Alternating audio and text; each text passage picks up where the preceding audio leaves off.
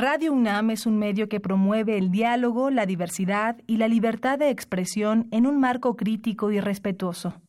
Los comentarios expresados a lo largo de su programación reflejan la opinión de quien los emite, mas no de la radiodifusora.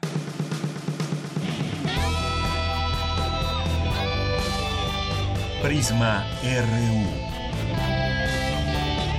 Relatamos al mundo.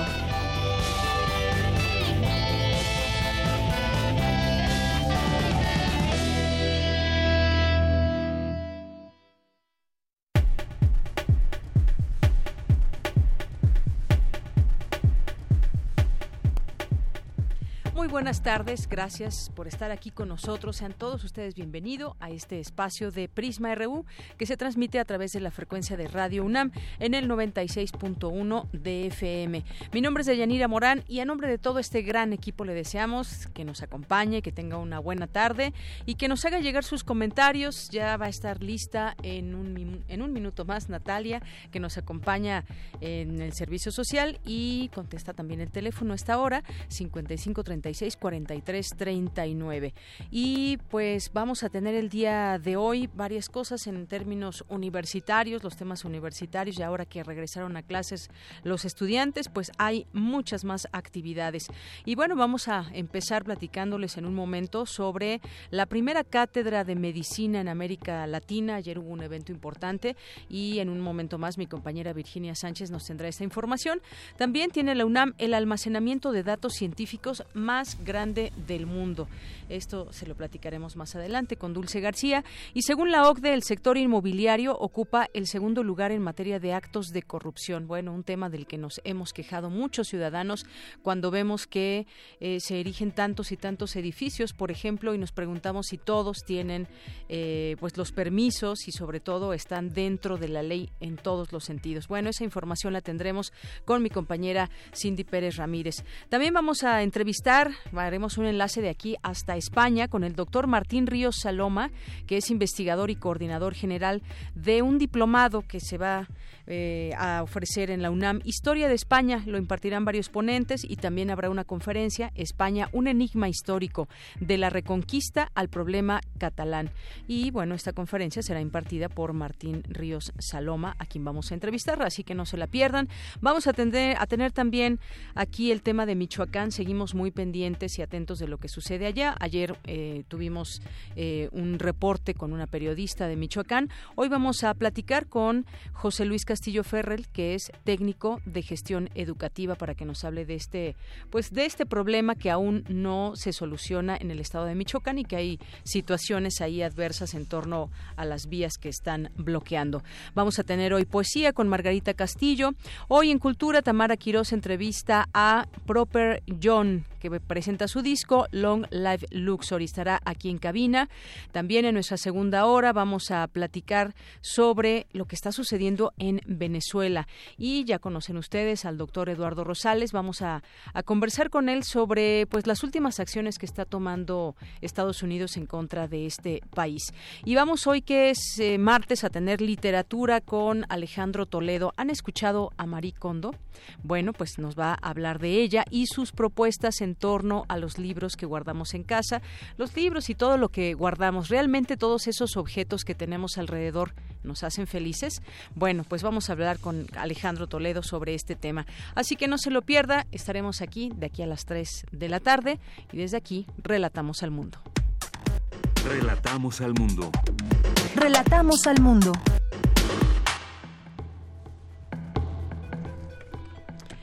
Es la una de la tarde con ocho minutos y en nuestros temas nacionales que destacamos en nuestro resumen, ante los bloqueos de la CENTE a vías férreas en Michoacán, el presidente Andrés Manuel López Obrador afirmó que actuar de manera provocadora no ayuda a una organización democrática.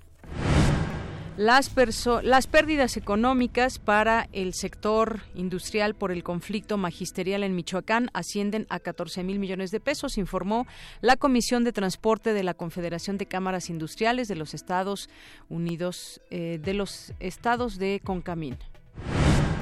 Un ministro de la Suprema Corte de Justicia de la Nación rechazó hoy conceder al Instituto Nacional Electoral el presupuesto que había solicitado para 2019, mismo que la Cámara de Diputados rebajó en 950 millones de pesos.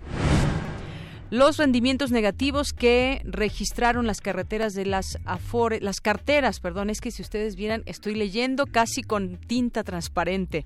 Bueno, dice aquí que los rendimientos negativos que registraron las carteras de las Afores durante 2018 cayeron de sorpresa para muchos ahorradores que por estos días están recibiendo su estado de cuenta anual.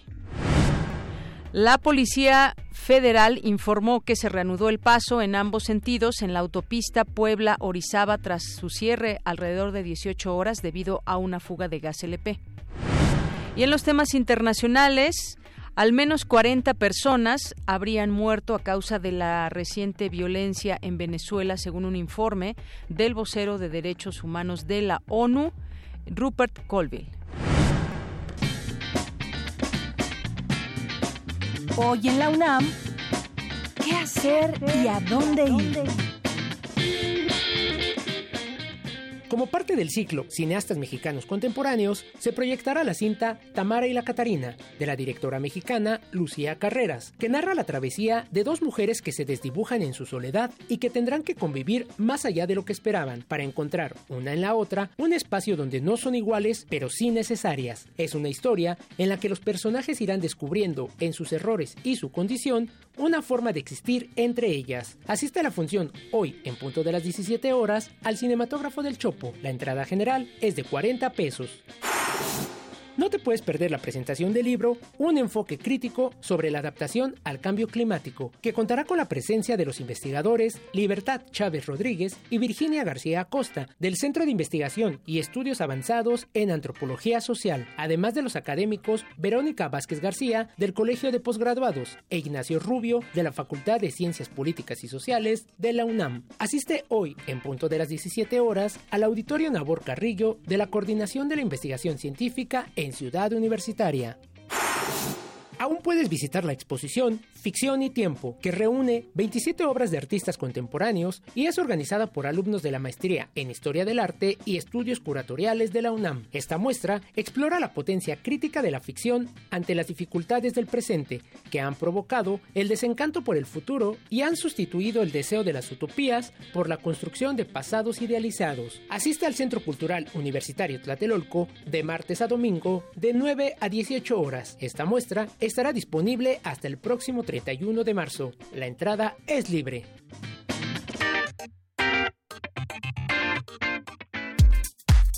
Prisma RU. Relatamos al mundo.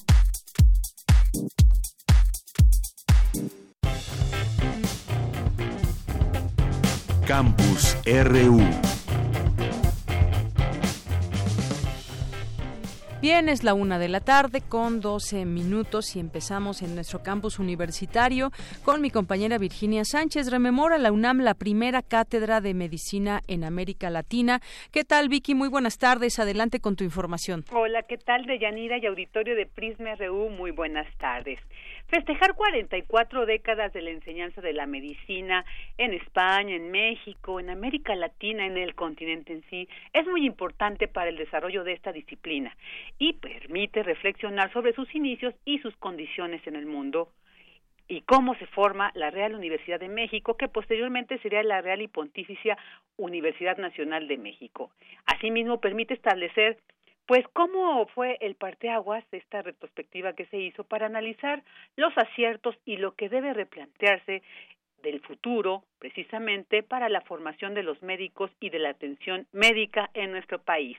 Así lo señaló Germán Fajardo Dolci, director de la Facultad de Medicina de la UNAM, quien habla sobre algunos de los retos que existen en nuestro país y en la academia respecto a este campo. Escuchémoslo. El primer reto probablemente más importante es que tenemos que ir de la mano con lo que sucede con el sistema de atención médica en el país. En ocasiones parecería que el sistema de atención médica va hacia un lado y la formación del médico va hacia el otro. lo primero que tenemos que hacer es hacer y formar el médico que el país necesita, que vaya de la mano con un modelo de atención médica que sea homogéneo para todo el país. Una segunda es hoy día la atención médica en el mundo cambia de manera muy importante. ¿no? La tecnología está haciendo que vayamos a una velocidad impresionante y no necesariamente la educación médica a la misma velocidad. A veces nuestros programas son muy rígidos, son poco flexibles. Entonces tenemos que ser capaces de adaptarnos a estas modificaciones con todo lo que hay hoy día de inteligencia artificial, de robots, de mini robots, de tercera dimensión, y poder transmitirles a los jóvenes, poder transmitirles a los futuros médicos lo que ya existe en la vida real de la atención médica para poder alcanzar, digamos, a ella y que tengan ellos las herramientas suficientes para practicar en este siglo. Asimismo, destacó que la Facultad de Medicina de la UNAM pues siempre ha estado atenta para irse adaptando a los cambios que se requieren y dar respuesta a las necesidades de los ciudadanos que son los pacientes. Por lo que dijo, se está considerando un cambio en los planes de estudio en la carrera de medicina. Escuchémoslo.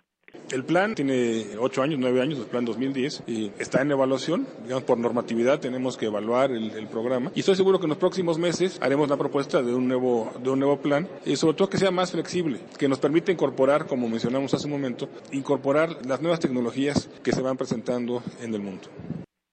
Y bueno, Deyanira Auditorio, en esta conmemoración que como tú bien mencionabas al principio, por los 440 años de la primera cátedra de medicina, la más antigua de América, que se llevó a cabo el día de ayer en la antigua Escuela de Medicina en el Centro Histórico, eh, estuvo presente Antonio Carreras Panchón, catedrático de Historia de Medicina de la Universidad de Salamanca, quien dictó la conferencia magistral La Facultad de Medicina y la Enseñanza de la Medicina en Salamanca en la segunda mitad del siglo XVI la cual señaló pues estuvo condicionada por el poder que ejercían el derecho y la teología. Asimismo, destacó que en un mundo liberal en el que la oferta se basa en una economía de mercado, muchas veces lo que domina son los intereses siniestros de carácter privado y corporativo. Esto es lo que dijo pues Antonio Carreras Panchón, reconocido catedrático. También en el evento se contó con la presencia de Armando Pavón Romero y Gerardo Martínez, ellos investigadores del Instituto de Investigaciones sobre la Universidad y la Educación de la UNAM. También estuvo Carlos Viesca Treviño del Departamento de Historia y Filosofía de, de Medicina y Marta Eugenia Rodríguez Pérez, jefa del Departamento de Historia y Filosofía de la Medicina. Pues esto es el reporte sobre esta conmemoración por los 440 años de la primera cátedra de medicina. Muy bien, Vicky, pues muchas gracias por la información. Gracias a ti, muy buenas tardes. Muy buenas tardes. Y vamos ahora con mi compañera Cindy Pérez Ramírez. Según la OCDE, el sector inmobiliario ocupa el segundo lugar en materia de actos de corrupción. Cuéntanos, Cindy, buenas tardes. ¿Qué tal, Deyanira? Muy buenas tardes. Me da mucho gusto saludarte. Esta mañana fue presentado el diagnóstico sobre corrupción en el sector inmobiliario, un estudio de mexicanos contra la corrupción y la impunidad y mejor ciudad. En este se reveló que a pesar de que el 94% de los desarrolladores entrevistados reconoció haber sido víctima de corrupción, solo 36% afirmó haber denunciado. Dentro del estudio se identificaron varios factores en la regulación que aumentan el riesgo de corrupción en el desarrollo inmobiliario, la multiplicidad de trámites, la excesiva interacción presencial entre particulares y autoridades, la aplicación de criterios discrecionales en la resolución de trámites y falta de conocimientos técnicos. Escuchemos a Carolina Rodríguez, directora ejecutiva de Mejor Ciudad. En la percepción de corrupción de autoridades, les preguntamos a los entrevistados que eh, calificaran de 0 a 5, en donde 5 son los más corruptos, 0 los menos corruptos, cuáles son las autoridades más corruptas. Las autoridades delegacionales y los municipios son los más corruptos, con un 4.4. Eh, le siguen el INVEA con 3.8, la Policía Nacional con 3.8, en una escala de 0 a 5, en donde 5 son las autoridades más corruptas, cuáles eran las delegaciones más corruptas y estos son los resultados. Gustavo Madero 5, Álvaro Obregón 4.8, Coajimalpa 4.5, Benito Juárez 4.3, Azcapotzalco 4, Coyoacán 4, Cuauhtémoc 3.8, Venustiano Carranza 3.5 y Miguel Hidalgo 2.1. El trámite más corrupto resultó siendo eh, la manifestación de construcción. Es el trámite, eh, el registro de la manifestación de construcción puede oscilar entre 2 y 15 millones de pesos. Las delegaciones tasan los proyectos en hasta 30 mil pesos por unidad construida y es posible perder entre 1 y 2 años tratando de liberar la manifestación de construcción. De acuerdo con el índice Doing Business del Banco Mundial, en la Ciudad de México es necesario realizar 15 trámites para obtener un permiso de construcción, mismos que se desdoblan en decenas de requisitos de manera presencial. Ante este panorama, las organizaciones plantearon una serie de recomendaciones para combatir este problema, como la digitalización de trámites y la intervención de profesionales en la revisión de proyectos. Es Eugenia Castañeda, de Mexicanos contra la Corrupción y la Impunidad. La primera eh, recomendación es que necesitamos mayor transparencia y una mejor aplicación de los aprovechamientos y cuotas de mitigación que los desarrolladores pagan para poder reducir eh, los impactos eh, ambiental, vial e hidráulico que conllevan sus obras y la Secretaría de Finanzas de manera discrecional aplica estos recursos, teniendo como resultado pues zonas con caos vial, desabastecimiento de agua y sobre todo un aumento sustancial en la percepción de corrupción entre los vecinos y en la ciudadanía en general. La segunda recomendación es una simplificación y modernización regulatoria. Y al mismo tiempo eh, necesitamos también eh, que más trámites se puedan hacer en línea, reducir la interacción presencial entre autoridades y desarrolladores Finalmente, eh, proponemos la delegación de trámites a terceros autorizados con suficientes conocimientos técnicos. Nosotros vemos el problema de la corrupción en el sector inmobiliario con dos responsables, em, desarrolladores y autoridades. Deyanira, la corrupción es percibida como uno de los principales problemas de México. De acuerdo con el índice de percepción de la corrupción 2018 que apenas se presentó, México cayó tres lugares en el ranking, ubicándose en la posición 138 de 180 a nivel global. Esta es la información que tenemos. Muy buenas tardes. Gracias, Cindy. Pues, pues sí, el tema inmobiliario tiene mucho que ver desafortunadamente con la corrupción. No tendría que ser así, pero pues ya hay delegaciones, hoy alcaldías, municipios, el INVEA, eh, todo un tema de, regulación que se respete realmente lo que hay, los trámites que muchas veces se prestan justamente a la corrupción y es un reto que sigue abierto para nuestro país. El principal problema, uno de sus principales problemas, dice Mexicanos contra la Corrupción, es justamente este, el de la corrupción. Porque tu opinión es importante, síguenos en nuestras redes sociales, en Facebook como Prisma RU y en Twitter como arroba PrismaRU. Relatamos al mundo. Relatamos al mundo. Bien, continuamos una de la tarde con 20 minutos. Como les habíamos dicho al inicio de esta emisión, nos enlazaríamos hasta España. Allá se encuentra el doctor Martín Ríos Saloma, que es investigador y coordinador general. Y bueno, pues tiene, tiene muchos estudios que, pues bueno, voy a mencionar algunos. Es investigador titular del Instituto de Investigaciones Históricas de la UNAM, miembro del Sistema Nacional de Investigaciones, cursó la licenciatura en Historia en la Facultad de Filosofía y Letras de la UNAM y realizó la maestría y el doctorado en el Departamento de Historia Medieval de la Universidad Complutense de Madrid. Ha sido profesor de la Universidad Iberoamericana, del Instituto Mora, de la Universidad del Claustro de Sor Juana. En la actualidad ejerce su actividad docente en la licenciatura y el posgrado en Historia de la UNAM y coordina el seminario de Estudios Históricos sobre la Edad Media, entre muchas otras cosas. Doctor, bienvenido a este espacio de Prisma RU de Radio UNAM. Buenas tardes. ¿Qué tal, Mira, Buenas tardes. Muchas gracias a ti y a todo el auditorio de Radio UNAM que nos escucha. Un saludo efectivamente desde Madrid, donde ya es de noche y hace un poco de frío. Bien, pues saludos hasta Madrid. Nos gustaría estar por allá, pero bueno. Doctor, eh, pues me gustaría que nos platicara. Hay dos, hay dos cosas: una conferencia y un diplomado que se va a impartir de historia de España. Van a ser varios ponentes y esta conferencia que usted va a ofrecer España, un enigma histórico de la reconquista al problema catalán. Cuéntenos un poco de estas dos cosas para ir invitando a nuestro auditorio, a quien le pedimos poner mucha atención. Al último les diremos por qué. Gracias, bienvenida por la oportunidad de compartir con el auditor estas dos actividades. En efecto, el diplomado se realiza por tercera vez por el Instituto de Investigaciones Históricas y obedece a un proyecto institucional mucho más amplio para insertar la historia de nuestro país en el marco de la historia global. Las dos primeras ediciones se hicieron en la sede del instituto, ahí en Ciudad Universitaria, pero en esta ocasión lo realizaremos en la Casa de las Humanidades allí en Coyoacán, en la calle de Presidente Carranza, con el objetivo de acercar el diplomado pues a un público más amplio y que nos puedan acompañar desde distintos rumbos de la Ciudad de México. El diplomado se divide en tres grandes módulos. El primero va a estar dedicado a la historia medieval de la península ibérica, que coordino yo. El segundo a la historia moderna, es decir, a la época imperial, que coordina el doctor Iván Escamilla. Y el tercero a la época contemporánea, siglos XIX-XX, y lo que llevamos del XXI, coordinado por el doctor Andreu Espasa de la Fuente. Nuestro objetivo es brindar una visión general de los distintos procesos políticos, económicos, sociales y culturales de España a lo largo del tiempo y sobre todo pues entender la importancia de conocer la historia de España para conocer mejor también la historia de nuestro país y esta cultura compartida que hemos construido a lo largo de estos últimos 500 años.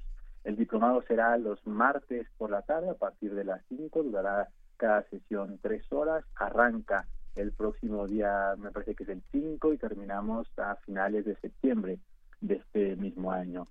La conferencia, por el contrario, será em, este próximo viernes primero de febrero a las 5 de la tarde y tiene como objetivo presentar el diplomado y hacer un recorrido por esta historia de España que nos resulta pues ahora tan cercana, tan interesante y al mismo tiempo tan compleja, ¿no? Sobre todo la historia más reciente del último año y medio.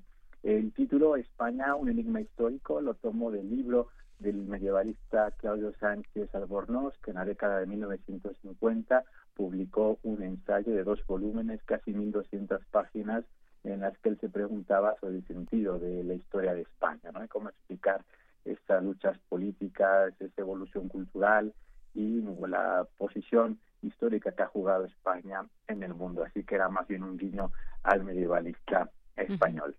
Así es, doctor. Y bueno, pues sabemos, México y España poseen una historia compartida eh, y a lo largo de cinco siglos las recíprocas influencias políticas, económicas, sociales, culturales han terminado por conformar una identidad compartida. Y bueno, pues yo le quisiera preguntar también, ¿para quién es este, este diplomado? Quienes nos estén escuchando y que quizás estén interesados, ¿cuál es ese perfil o está abierto a todo el público en general? Y bueno, entre las cosas que comentaba usted, comprender la historia de nuestro país también en el marco de los grandes procesos mundiales. Es, es interesante, pues, eh, todos estos procesos. Aquí tengo justamente eh, los módulos, el programa que va a ser parte de este diplomado.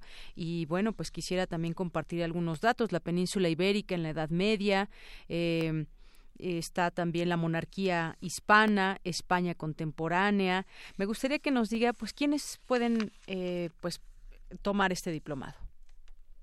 Es, eh, por supuesto, un diplomado abierto a todo público, destinado a profesores de bachillerato, a alumnos de licenciatura, maestría, doctorado que se quieran especializar, a colegas de la universidad y, en fin, a cualquier persona interesada por conocer el pasado peninsular.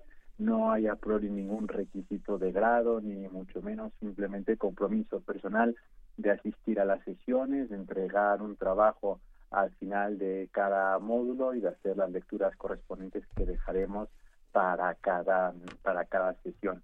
Así que bueno, para los datos concretos bastaría con eh, introducir en la dirección web de la Casa de las Humanidades o llamar directamente a CASUM y ellos les informarán bueno costos y los trámites eh, distintos. Y efectivamente, sobre esta cultura compartida de la que hablaba Yanira, pues sí que me gustaría señalar que no es una historia ajena y ellos no son los malos y nosotros los buenos, nada que ver a contar, es una historia que compartimos. América no se entiende sin España, España no se entiende sin América y compartimos cosas tan importantes como la lengua, una visión cristiana, llamémoslo así, del mundo, no porque la gente tenga que ir a misa necesariamente, no, sino porque compartimos un sentido del tiempo cristiano, una forma en que las personas nos llamamos, que en buena medida está dada por ese santoral cristiano. El nombre de nuestras ciudades obedece también en muchos casos a ese santoral cristiano, pues San Pedro, San Pablo, San Juan y todos los nombres que puedan tener nuestros pueblos y ciudades, una forma de estructurar el territorio nacional, las propias ciudades a partir de las plazas mayores, el cabildo, la catedral, los mercados, las trazas reticulares, en fin, creo que es una forma, como bien decías, de mirarnos en el espejo transatlántico y comprendernos mejor. Claro, en estos módulos yo daba cuenta de los títulos, digamos, que abarcan también otros, eh, digamos, temas que se van a desarrollar y entre los, eh, entre estos eh, ponentes que que se van a, tener, pues bueno, me interesó también en particular, bueno, hay, hay muchos, pero me gustaría que nos hablara un poco también de estos, digamos, como subtemas que estarán dentro de cada uno de los, de los módulos. Veo que, por ejemplo, usted va a impartir el de El Camino de Santiago. Sí, efectivamente, como ¿Por qué no nos habla un poquito de... este de este tema, doctor? Me, me, gustaría que lo compartiera un poco con el auditorio, que que los enganchemos para que para que quieran conocer más de este de este diplomado, de este módulo. la oportunidad porque efectivamente hablar de la historia de España pues es hablar de una historia muy compleja, larga, profunda y eh, eh, estábamos obligados a ser selectivos en los temas que queríamos impartir con la idea de abordar pues los cinco aspectos eh, centrales, ¿no? economía, política, mm, sociedad y cultura. Y es en este último aspecto en el que quise insertar una sesión sobre el Camino de Santiago, un camino de peregrinación que se desarrolló a partir de la segunda mitad del siglo IX, es decir, a partir del año 850 en la región de Galicia, donde Alfonso II de, Asturias constituye un santuario de peregrinación en dicho Santiago de Compostela. Se han hecho trabajos arqueológicos en la Catedral de Santiago y efectivamente se han encontrado unos restos humanos, pero desde la historia científica pues no se puede sostener que sean los de Santiago Apóstol, sino los de, al parecer, un, arriano, un cristiano arriano prisciliano que predicó en aquella región de Galicia y con el tiempo pues fue asociada su figura con la de Santiago Apóstol. En cualquier caso, la tradición y las creencias quisieron que en Santiago se encontrara el apóstol y por lo tanto inició una ruta de peregrinaje que llevó a la península ibérica pues distintas corrientes artísticas, políticas, culturales, por supuesto llegó también mucho dinero gracias a esas peregrinaciones y fue una vía a través de la cual hubo un contacto de la sociedad europea en ambos sentidos, de la península hacia el continente y del continente hacia la península. Por supuesto, para la monarquía eh, asturiana se convirtió en una forma de legitimidad, de legitimar, su poder frente a los musulmanes, frente a otras monarquías y de obtener recursos para llevar a cabo la guerra en contra del Islam.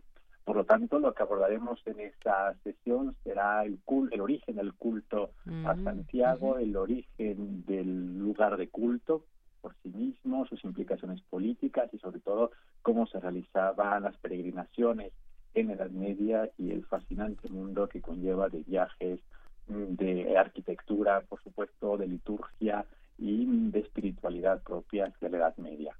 Así es, y es que pues estas peregrinaciones, actualmente eh, este camino de Santiago también es, es muy famoso y sigue, digamos, eh, levantando un interés eh, peculiar en muchos de los turistas o gente, por supuesto, que en España hace esta peregrinación, este recorrido, parece ser que hay varias etapas, es sin duda interesante también conocer esa historia del camino de Santiago. Y, efectivamente es un recorrido que se puede hacer a lo largo de un mes, no hay que hacerlo necesariamente completo, se puede hacer por distintas etapas. Cuando yo tuve la ocasión de hacerlo, arrancó el camino en, en Burgos y estuvimos caminando pues dos semanas con colegas de la Universidad Complutense y sus alumnos. Y la verdad es que es una experiencia muy enriquecedora, no solo porque uno va conociendo las distintas iglesias que jalonan el camino, sino por esa oportunidad de entrar en contacto con la naturaleza, con uno mismo, de aislarse de la rutina y la cotidianidad del mundo y pues mm, llegar a un momento realmente de espiritualidad, de tal manera que mm, el camino mm, se va a convertir en un espacio geográfico, pero también en un espacio espiritual. En la Edad Media se decía entrar en el camino para simbolizar esa ruptura del tiempo cotidiano y el inicio de un, de un tiempo especial, el tiempo del peregrino por supuesto se come delicioso a lo largo del camino, imagínense después de, de cinco, siete o ocho horas caminando, eh, llegas con un hambre a la taberna que está en el camino, así que te comes lo que te pongan.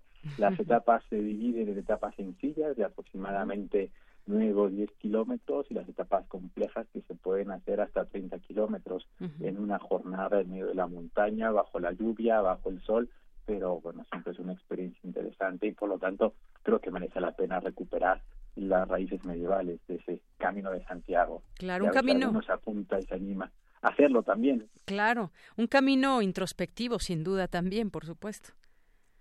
Sí, sí, porque además el ritmo que uno mismo imprima a su marcha se acaba convirtiendo casi en una especie de mantra, ¿no? Que te permite llevar tus pensamientos, aunque vayas en grupo, cada uno camina a su propio ritmo. Las personas por su edad, por su condición física, llevan ritmos distintos y eso es lo que te permite entrar en un camino de reflexión, de introspección. Así que aunque no estemos en edad media, este marco de espiritualidad pues se mantiene vigente aún en el siglo XXI.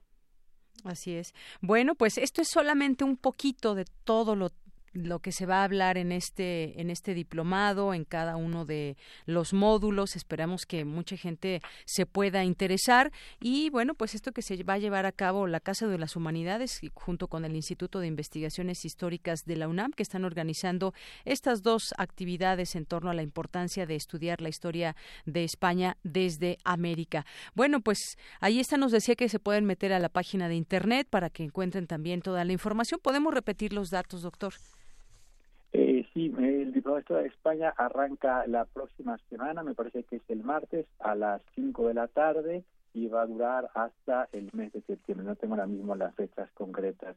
Pero lo que sí lo Sí, del 5 de febrero al 24 de septiembre, de 5 a 8. 24 de septiembre. Ajá, así es. Efectivamente. Y a lo que sí los invitamos con certeza es para este próximo viernes, primero de febrero, a las 5 de la tarde, a la conferencia magistral que impartiré para pues dar anuncio al diplomado y abrirlo con bueno pues con toda la alegría que, que merece. Yo vuelo el jueves por la noche desde Madrid, así que la primera actividad de vuelta de mi sabático será justo esta conferencia para compartir con el público que nos acompañe los resultados de la investigación de este año y bueno participar con ustedes de esta la alegría de inaugurar una tercera sesión del diplomado. Muy bien, bueno, pues estará de regreso usted para esta conferencia el próximo viernes 1 de febrero a las 5 de la tarde. Bueno, y pues tenemos tenemos un obsequio para nuestro público que quiera cursar este diplomado porque eh, nos obsequian una beca completa para este diplomado de historia de España. Y bueno, yo al principio les decía que pusieran mucha atención en esta entrevista y les vamos a hacer una pregunta para que se gane cualquiera de las personas que nos esté escuchando y que tenga ese interés, esta beca. Eh, que nos diga el autor y el nombre del libro medievalista que mencionó el doctor Martín Ríos al inicio de esta entrevista. Eh, doctor, por lo pronto, muchísimas gracias y lo esperamos el viernes en la conferencia. Al contrario, doña muchas gracias a ti y a Radio UNAM, a todo el equipo por el espacio que nos han brindado y bueno, pues los esperamos a todos y, y gracias por estar ahí a los radioescuchas de Radio UNAM. Hasta luego, doctor. Hasta luego. Muy buenas tardes, buenas noches hasta Madrid al doctor Martín Ríos Saloma, investigador y coordinador general de este diplomado y quien dictará esta conferencia del próximo día viernes. Bueno, les repito la pregunta, autor y nombre del libro medievalista que mencionó el doctor. La primera persona que tenga la respuesta nos puede marcar al 55 36 43 39. Así que espero que hayan puesto mucha atención y en un momento más daremos a conocer el ganador. Continuamos.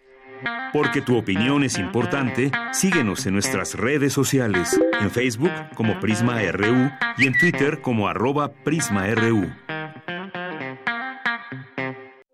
Queremos escuchar tu voz. Nuestro teléfono en cabina es 55 36 43 39.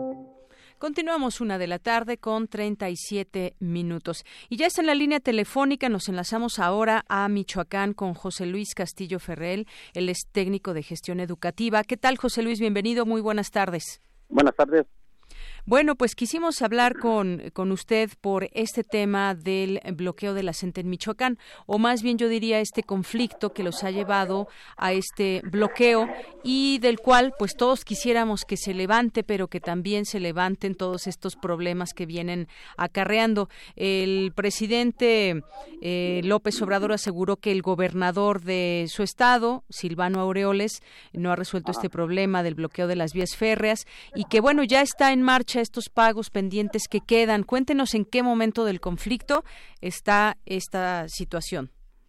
Bueno, pues buenas tardes otra vez. Mira, este, nosotros estamos acá todavía en actividad en el estado de Michoacán. Sí se ha hecho un anuncio por parte del presidente de la República, eh, particularmente en la conferencia de prensa de ayer y hoy. Este, yo digo que es importante que nosotros tengamos conocimiento amplio del conflicto que estamos viviendo. Primero, no es nuevo. Hace un año, precisamente en estos días, tuvimos también el mismo conflicto, la agudización del conflicto, tomamos nuevamente las vías férreas y estuvimos nosotros en interlocución con el gobierno del estado y el gobierno federal para solucionar todos nuestros problemas. Sin embargo, de hace un año a la fecha, prácticamente no se resolvió nada de que se asignó en un documento.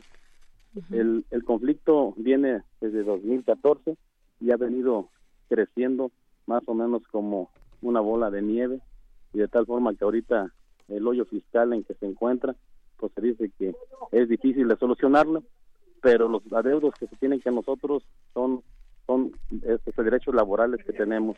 Y además de lo económico hay trámites administrativos inconclusos que tienen que ver con un trato diferenciado que se nos da a nosotros como trabajadores del Estado aquí en Michoacán, que tiene que ver con el contrato de compañeros egresados de las escuelas normales públicas desde 2014 y una serie de conflictos que han incurrido en la falta de pago para varios compañeros.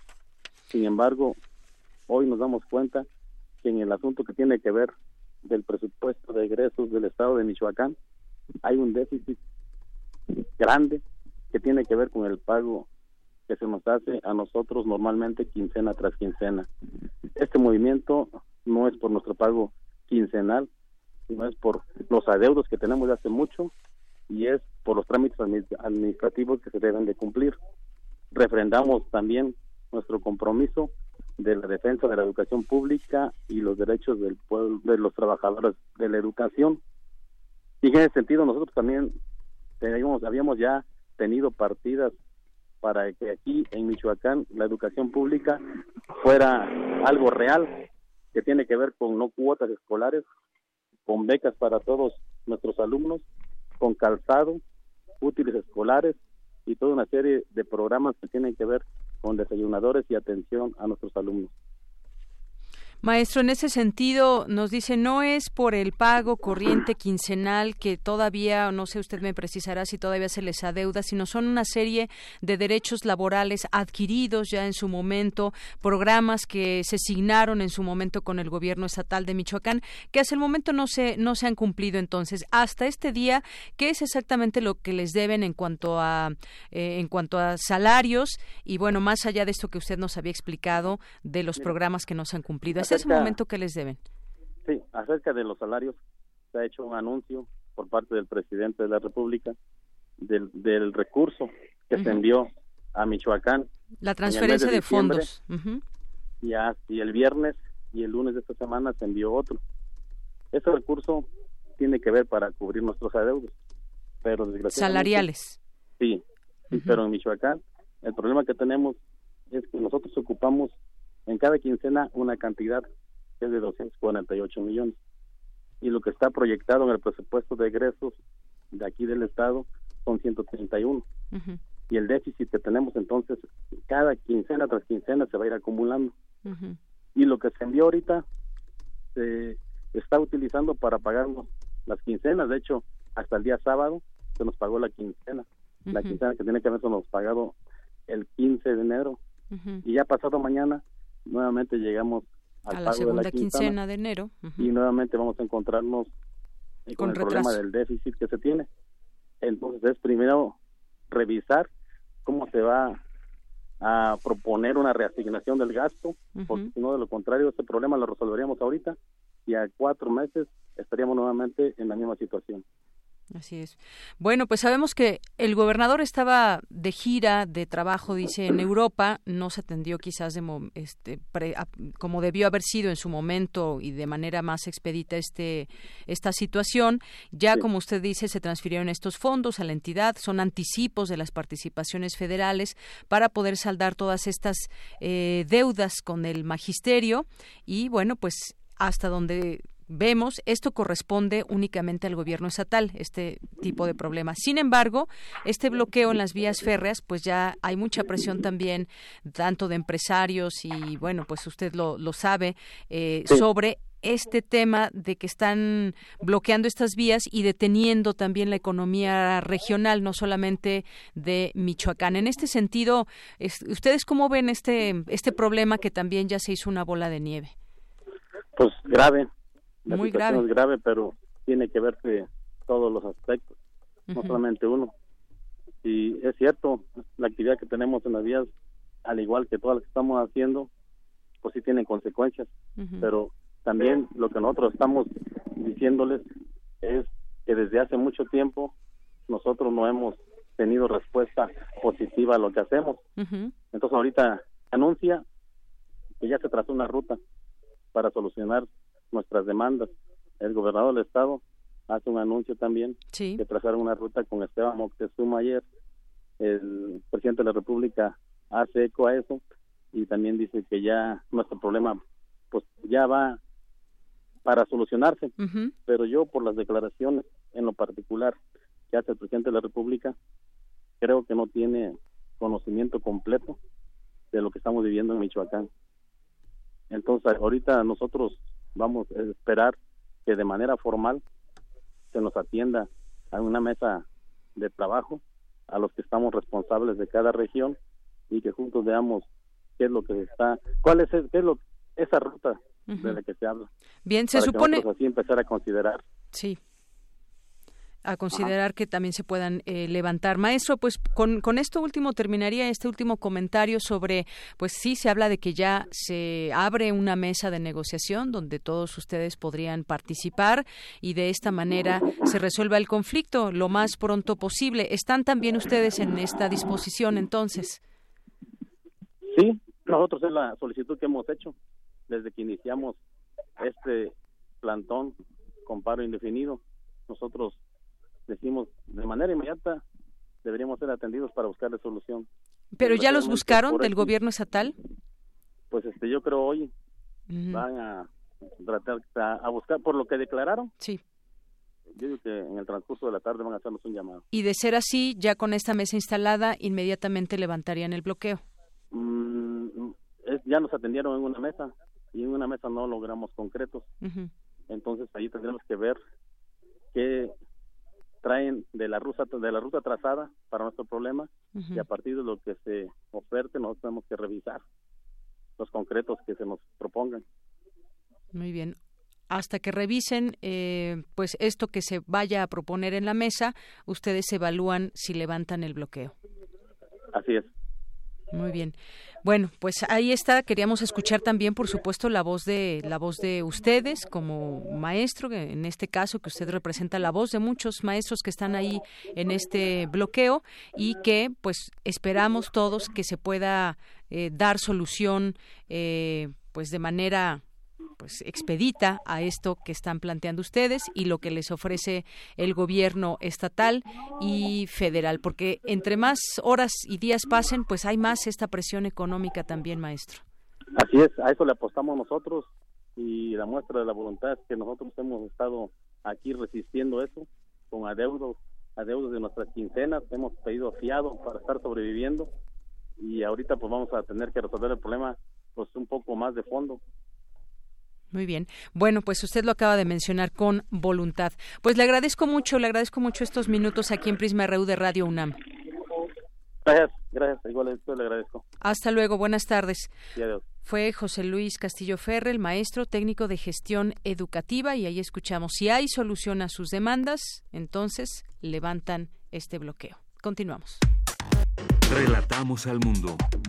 Relatamos al mundo. Tu opinión es muy importante. Escríbenos al correo electrónico prisma.radiounam@gmail.com. Queremos escuchar tu voz. Nuestro teléfono en cabina es 55 36 43 39. Relatamos al mundo. Relatamos al mundo.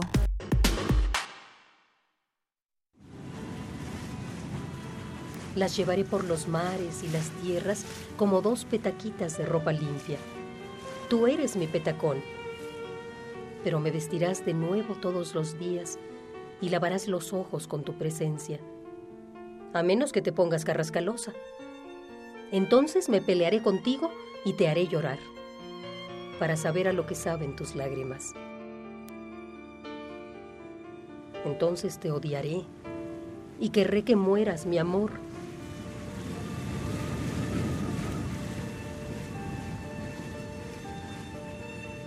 Es fácil decir estas cosas con la máquina de escribir. No me da vergüenza. Yo que nunca las digo. ¿Cómo siento ahora no tener retratos tuyos?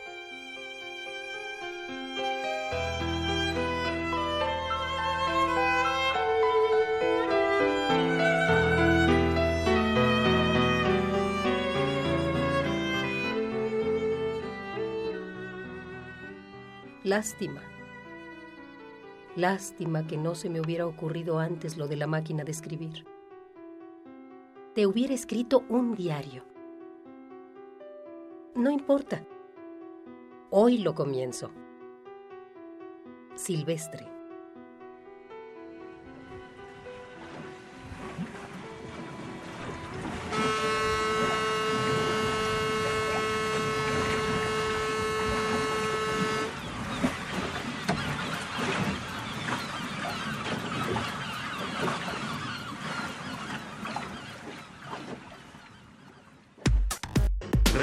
Relatamos al mundo. Relatamos al mundo. Porque tu opinión es importante, síguenos en nuestras redes sociales, en Facebook como Prisma RU y en Twitter como arroba PrismaRU.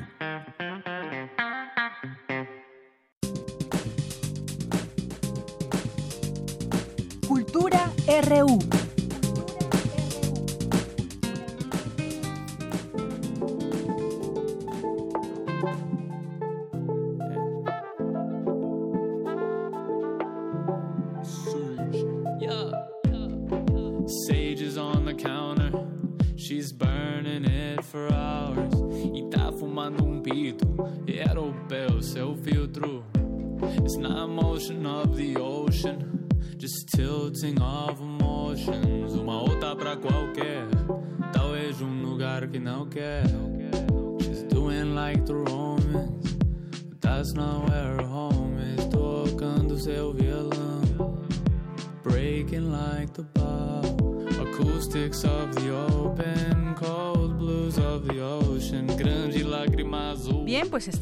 En la sección de cultura y ya se encuentra con nosotros Tamara Quiroz y su invitado. ¿Cómo estás, Tamara? Buenas tardes. Deyanira, muy buenas tardes a ti y a todos aquellos que nos escuchan en la Ciudad de México, la zona conurbada, a través del 96.2 FM.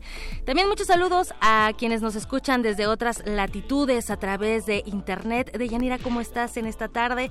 Ya Muy bien, 29 de enero. gracias. Ya, ¿verdad? Ya estamos a punto de terminar el mes. Se nos va el primer mes del año, vamos con el segundo. Hoy entramos a cabina bailando con este, este ritmo sabrosón de Yanira. Estamos escuchando Bella Flor no Mar, Bella Flor en el Mar, primer sencillo del álbum Love Live Luxury de Proper John, quien nos visita en esta cabina. Proper John, bienvenido a esta cabina, este espacio. ¿Cómo estás? Bien, como siempre. Directamente desde Miami. Sí, sí, de Miami.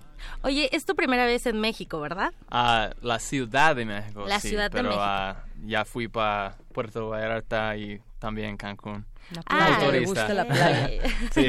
El calor, para no perder esa Sí, prefiero, costumbre. Prefiero el ah, calor. Sí, nosotros también, pero bueno, la Ciudad de México nos, no nos ha tratado tan bien con estos fríos. Oye, llegas con un álbum nuevo, con una mezcla de una mezcla y una gran gama musical que va desde el trap hasta el jazz. Cuéntanos cómo surge este proyecto musical. ¿Quién es Proper John? Well, um, la historia es que trabajaba con un corporativo uh, como vendedor. Eh, no estaba feliz, pero comencé a crear música cuando era niño, uh, hace tres años, ¿no? Uh, y cuando no estaba feliz con el corporativo, decidí focalizar en mi música profesionalmente y creé la, el disco con mi amigo Martín. Y, afortunadamente se distribuyó por, a través de Sony. entonces, um, now, Bella Flor no Mar existe. y muchas otras canciones también. Un álbum que tiene 11 canciones, que bueno, es el álbum debut. Para, para, la gente que a lo mejor no te conoce. Eh, no hay una biografía tal cual de Proper John, pero me gustaría saber si realmente eres, eh, qué tan apropiado, conveniente eres. De, proper, apropiado. Ah, ¿qué, qué significa el, nombre? Esa es porque trabajaba con un corporativo, entonces yo soy un poco más proper como propio. Sí. un poco más proper que los otros raperos, pero no exactamente. no, no soy muy proper. Entonces ah, tiene ah, un poco de ironía en el nombre. Ah, y las temas de mi música son un poco más propios también. ¿Cómo pasas, ¿Cómo pasas de vender a la música. Ya sabemos que tocas el piano desde los tres años, la música siempre ha estado en tu vida. Sin embargo, ¿cómo pasas eh, justo de dejar este trabajo formal a irte ya a la música y hacer eh, algo diferente, algo artístico también? Mm, ¿Cómo, cómo ocurrió la transición? La transición. Ah, fue, ah, fue muy difícil porque mi corporativo no, ah, no ¿cómo se dice? Le no, le, gustó. ¿no? no le gustó. Porque soy el mejor del corporativo, entonces es muy uh, extraño uh, para él es que estoy creando música ahora, porque yo soy rubio y ahora uh, cosas así, pero um, eh, ahora yo estoy mucho, mucho más feliz y yo sé que es muy importante para personas seguir el sueño, el, sueño de vida. Eh, es lo que estoy haciendo ahora. Eh, bueno, creo que sí fue difícil tal vez para ellos, pues ya no les dejaste esas ventas, ese dinero al corporativo. Eh, mm. Para ti, ¿cómo, ¿cómo es atreverse a realizar tus sueños, a seguir tus sueños? ¿Cómo, qué? Para ti, ¿cómo fue también este proceso de seguir tus sueños? Yo creo que una de las partes es atreverse. Atreverse. No, no sé esa palabra, atreverse. Atreverse, animarte, hacer las cosas, a dar un paso. How do I choose them? Oh, mis sueños escogen yo. Mm, ah, escogen tus sueños. Entonces es un, es un instinto de la corazón uh, que no uh, podía resistir más. Uh, porque no hay un tiempo de mi vida que, que no es, es, estoy, un, que no era un músico. Ah, naturalmente. Entonces, es, es un parte de mi naturaleza uh, creando música y estoy mucho más feliz. De este álbum, eh, ¿qué canción nos recomiendas de este álbum? ¿Cuál es la que más te gusta? todos. Ah, depende en el día. porque Beija Flor Numa eh, a mi canción en portugués porque hablo portugués un poco más mejor de mi español. ¿Que el español? Sí, eh, baile funk do trap también. Uh, mas, pero yo produzco mi, mis beats uh, solo. Uh, uh, la mayoría de las veces. Entonces, Bad Magic and Look at My Eyes.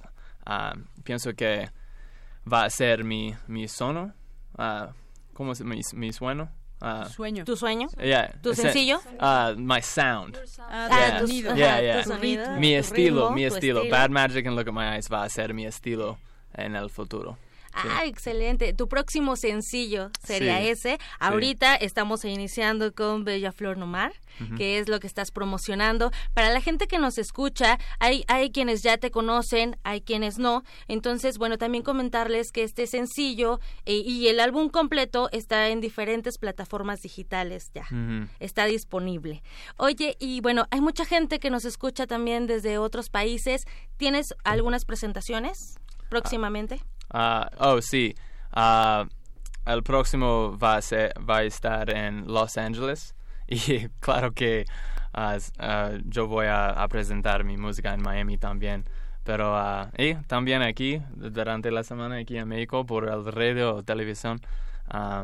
pero la próxima meta es realizar mis músicas, pero también estoy escribiendo el próximo proyecto. Ah, muy bien. Oye, Proper, ¿y qué te ha parecido la Ciudad de México? Ah, normalmente cuando, ah, ah, ¿cómo se dice?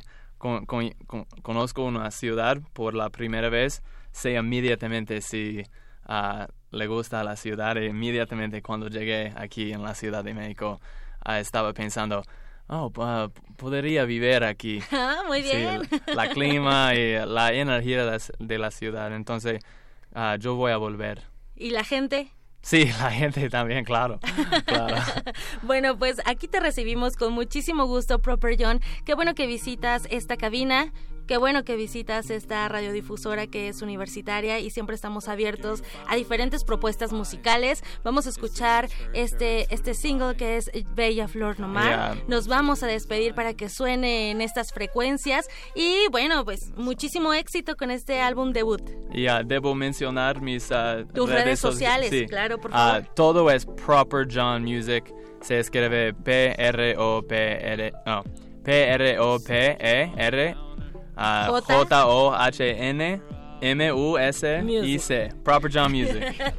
Everywhere. Muchísimas gracias por visitarnos, Proper John. Muchas gracias por tenerme aquí también. Deyanira, nos vamos con música. Les deseo que tengan una muy buena tarde. Nos vamos con música y nos enlazamos ya a nuestra segunda hora, bueno, al corte y regresamos a la segunda hora. Gracias, Proper John, por estar aquí.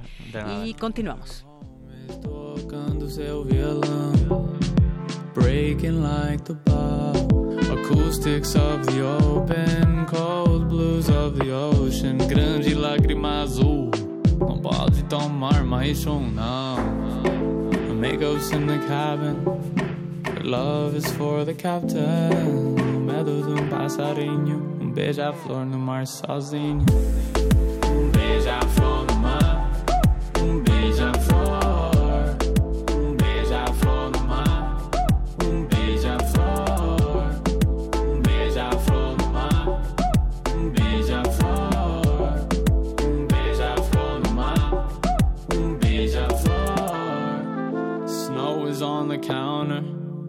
stays away from downers, mas também tem bebidas prontamente consumidas. Rise on the horizon, waves it feels keep rising. Uma vida da qualquer. Prisma RU. Relatamos al mundo.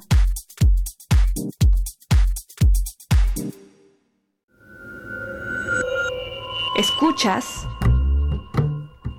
96.1 de FM. XEUN. Comunícate con nosotros.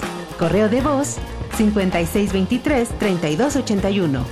Correo electrónico radio arroba unam.mx. Radio UNAM, experiencia sonora.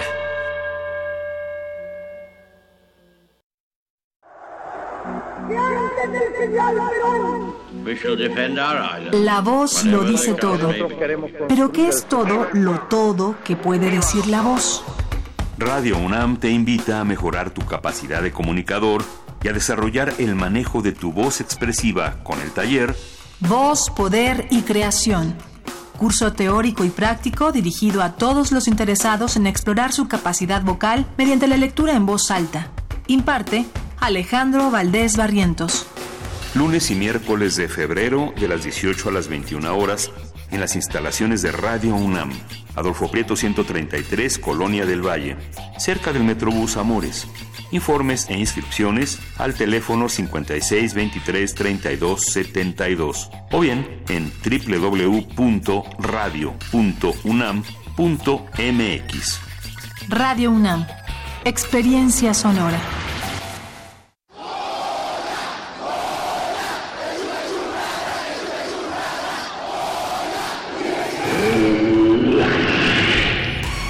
¿Te identificaste? Identifícate con Fundación UNAM y ayuda a becar a miles de alumnos universitarios. Súmate 5340-0904 o en www.funam.mx. Contigo hacemos posible lo imposible. Andrés Manuel López Obrador en campaña. Que se baje el precio de las gasolinas. No que ya no va a haber nuevos aumentos. Si ya el golpe lo dieron, no se trata solo de que no siga aumentando el precio. Se trata de que baje el precio de las gasolinas. Andrés Manuel, se acabaron los pretextos para cumplirle a los mexicanos. Con sus votos y los nuestros podemos darle reversa al gasolinazo. Movimiento Ciudadano.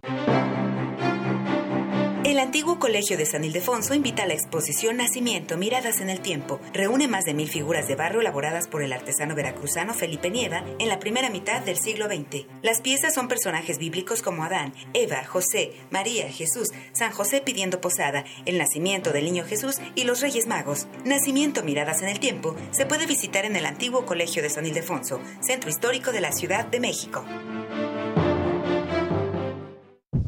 Información, análisis, música, radioteatros, gastronomía, poesía, historia, esto y más en primer movimiento. Luisa Iglesias, Miguel Ángel Quemain y Berenice Camacho, de lunes a viernes de 7 a 10 de la mañana por el 96.1 de FM y el 860 de AM. Si te lo perdiste, escucha el podcast en www.radiopodcast.unam.mx y regresa a la conversación. Primer movimiento. Hagamos comunidad. Radio UNAM. Experiencia sonora.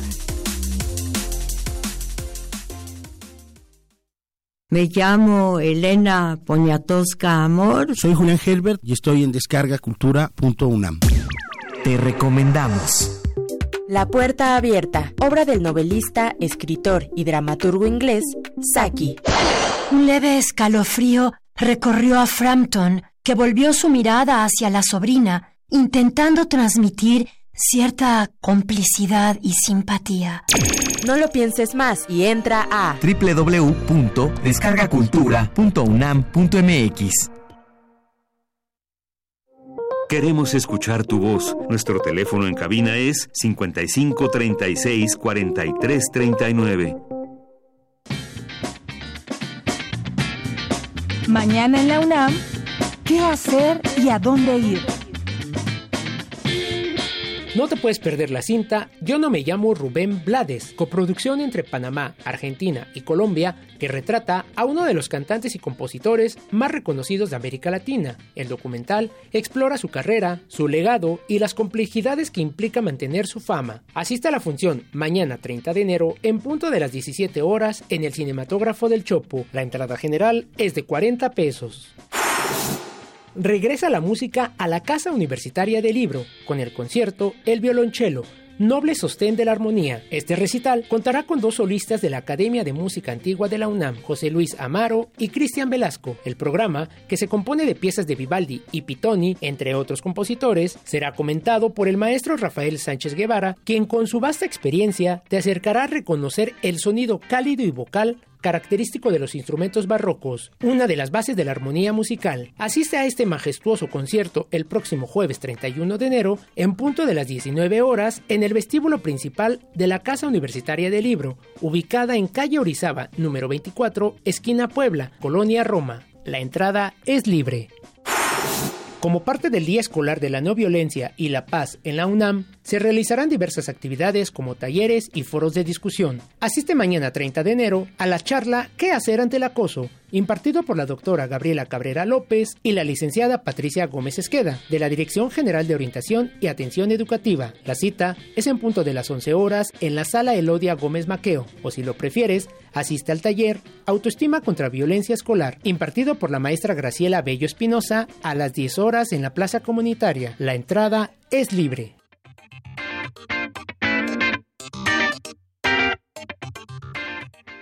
Porque tu opinión es importante, síguenos en nuestras redes sociales, en Facebook como Prisma RU y en Twitter como arroba PrismaRU.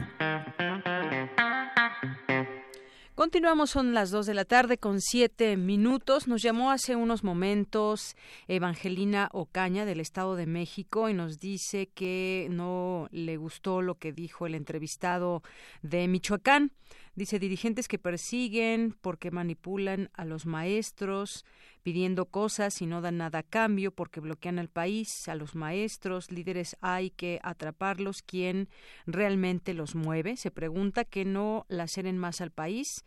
Em, líderes manipulan a la gente. Muchas gracias por su comentario y bueno, pues aquí tratamos de escuchar también la voz desde dentro de lo que está pasando ahí con los maestros, dado que pues la postura oficial eh, la damos también a conocer, por supuesto. En Revista Raíces MX nos escribe por aquí en Twitter. Saludos a toda la producción. No se pierden los programas. Gracias, Revista Raíces MX. Eh, nos escribe por aquí el Sargo. Dice, ese Rubén Blades es muy amigo de Tania Mafaldan, de Tania Mafalda, por si se ofrece el chisme. Muchas gracias. Alejandro Cardí nos dice, aunque no estoy de acuerdo con eso de, de Proper, el rap tiene que ser rebelde, contestatario y de preferencia con muchas groserías. Gracias, Alex. Editorial Enequén, también muchos saludos. César Soto, Alejandro Cardiel, que nos dice, me cayó bien el güero. Muchas gracias, Alex Cardiel, por comunicarte. Eh, ¿Quién más por aquí? También. Nos dice el Zarco, bueno, un mensaje aquí para Tamara. Dice, le hace falta a Tamara sacar su pocha interior en la interview. Bueno, pues muchas gracias, Iquetecuani, por tu comentario y, tu GIF. Eh, y luego también nos dice que hoy se puso ruda Margarita Castillo. Gracias también por este comentario. Alex Cardiel, saludos a todo el equipo, atento y saludando. Paloma G. Guzmán, eh, Guerrero, eh, también Verónica Ortiz Herrera, que nos dice buenas tardes, ya que están hablando de corrupción, quiero decirles que aquí en el pueblo de Santa Catarina están invadiendo la sierra de Santa Catarina con ayuda de autoridades de la alcaldía de Tláhuac, como el alcalde Raimundo Vite. Gracias por eh, este comentario, Verónica. Eh, pues vamos a, a, seguir también, podemos seguir esta información, esta invasión en la sierra de Santa Catarina. Aquí también nos interesan estos temas donde, pues muchas veces se invaden terrenos que no importa si hay árboles, si es una boscosa, si es una de ríos, y me refiero a todo el país, no solamente aquí. Pero muchas gracias por esta por este tip para seguir esta información. Bien, también nos escribe Thomas Time, eh, Albi, Venancio Villalobos y José Luis Sánchez que nos dice también esperemos que el gobierno de Claudia Sheinbaum y colaboradores de las alcaldías morenistas logren revertir el cochinero en corrupción de la administración pasada perredista y que se eviten más tragedias como las que como las como las de los septiembres pasados. Necesitamos cambio. Y nos manda aquí una nota del financiero donde dice que nueve de cada diez inmobiliarias en la Ciudad de México han sido víctimas de corrupción a manos de funcionarios públicos al momento de tramitar proyectos, según este estudio que del cual nos habló Cindy, Mexicanos contra la corrupción. Eh, bueno, pues gracias a todas las personas que se vayan sumando a esta red social, arroba PrismaRU o PrismaRU en Facebook o al teléfono 55364339. Eh, bueno, también, a ver, aquí nos dicen, eh, revista Raíces, ya, ya la comentamos. Eh, la beca que tenemos para el diplomado de España no se la han llevado. Yo creo que nadie se acordó del libro que mencionó el doctor. Bueno, a ver, vamos a poner una más fácil. Y si no, a ver cómo le hacemos, pero alguien tiene que llevarse esta beca completa para este diplomado. Son varios módulos y los temas me parece que pueden ser interesantes para alguna persona que nos esté escuchando eh, aquí en Prisma RU.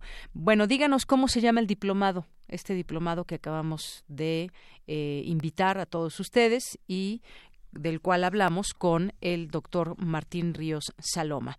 Bien, pues continuamos, continuamos y también tenemos ya información antes de irnos con nuestros compañeros reporteros. Vamos a esta información también, un comunicado de la UNAM que dice lo siguiente, la Universidad Nacional Autónoma de México ofreció a su personal académico un incremento del 3.35% directo al salario, más 1.8% en prestaciones económicas para el periodo del 1 de febrero de 2019 al 31 de enero de 2020. Leopoldo Silva Gutiérrez, secretario administrativo de esta Casa de Estudios, entregó la propuesta a la Asociación Autónoma de Personal Académico de la UNAM, APAUNAM, en la en asamblea realizada en el auditorio de la Dirección de Relaciones Laborales. La universidad se enfrenta a un presupuesto que permite hacer el compromiso de que el personal de la universidad conservará todos sus derechos laborales y lo que es más importante, la Universidad Nacional continuará brindando todos sus servicios educativos, así como de investigación y extensión de la cultura.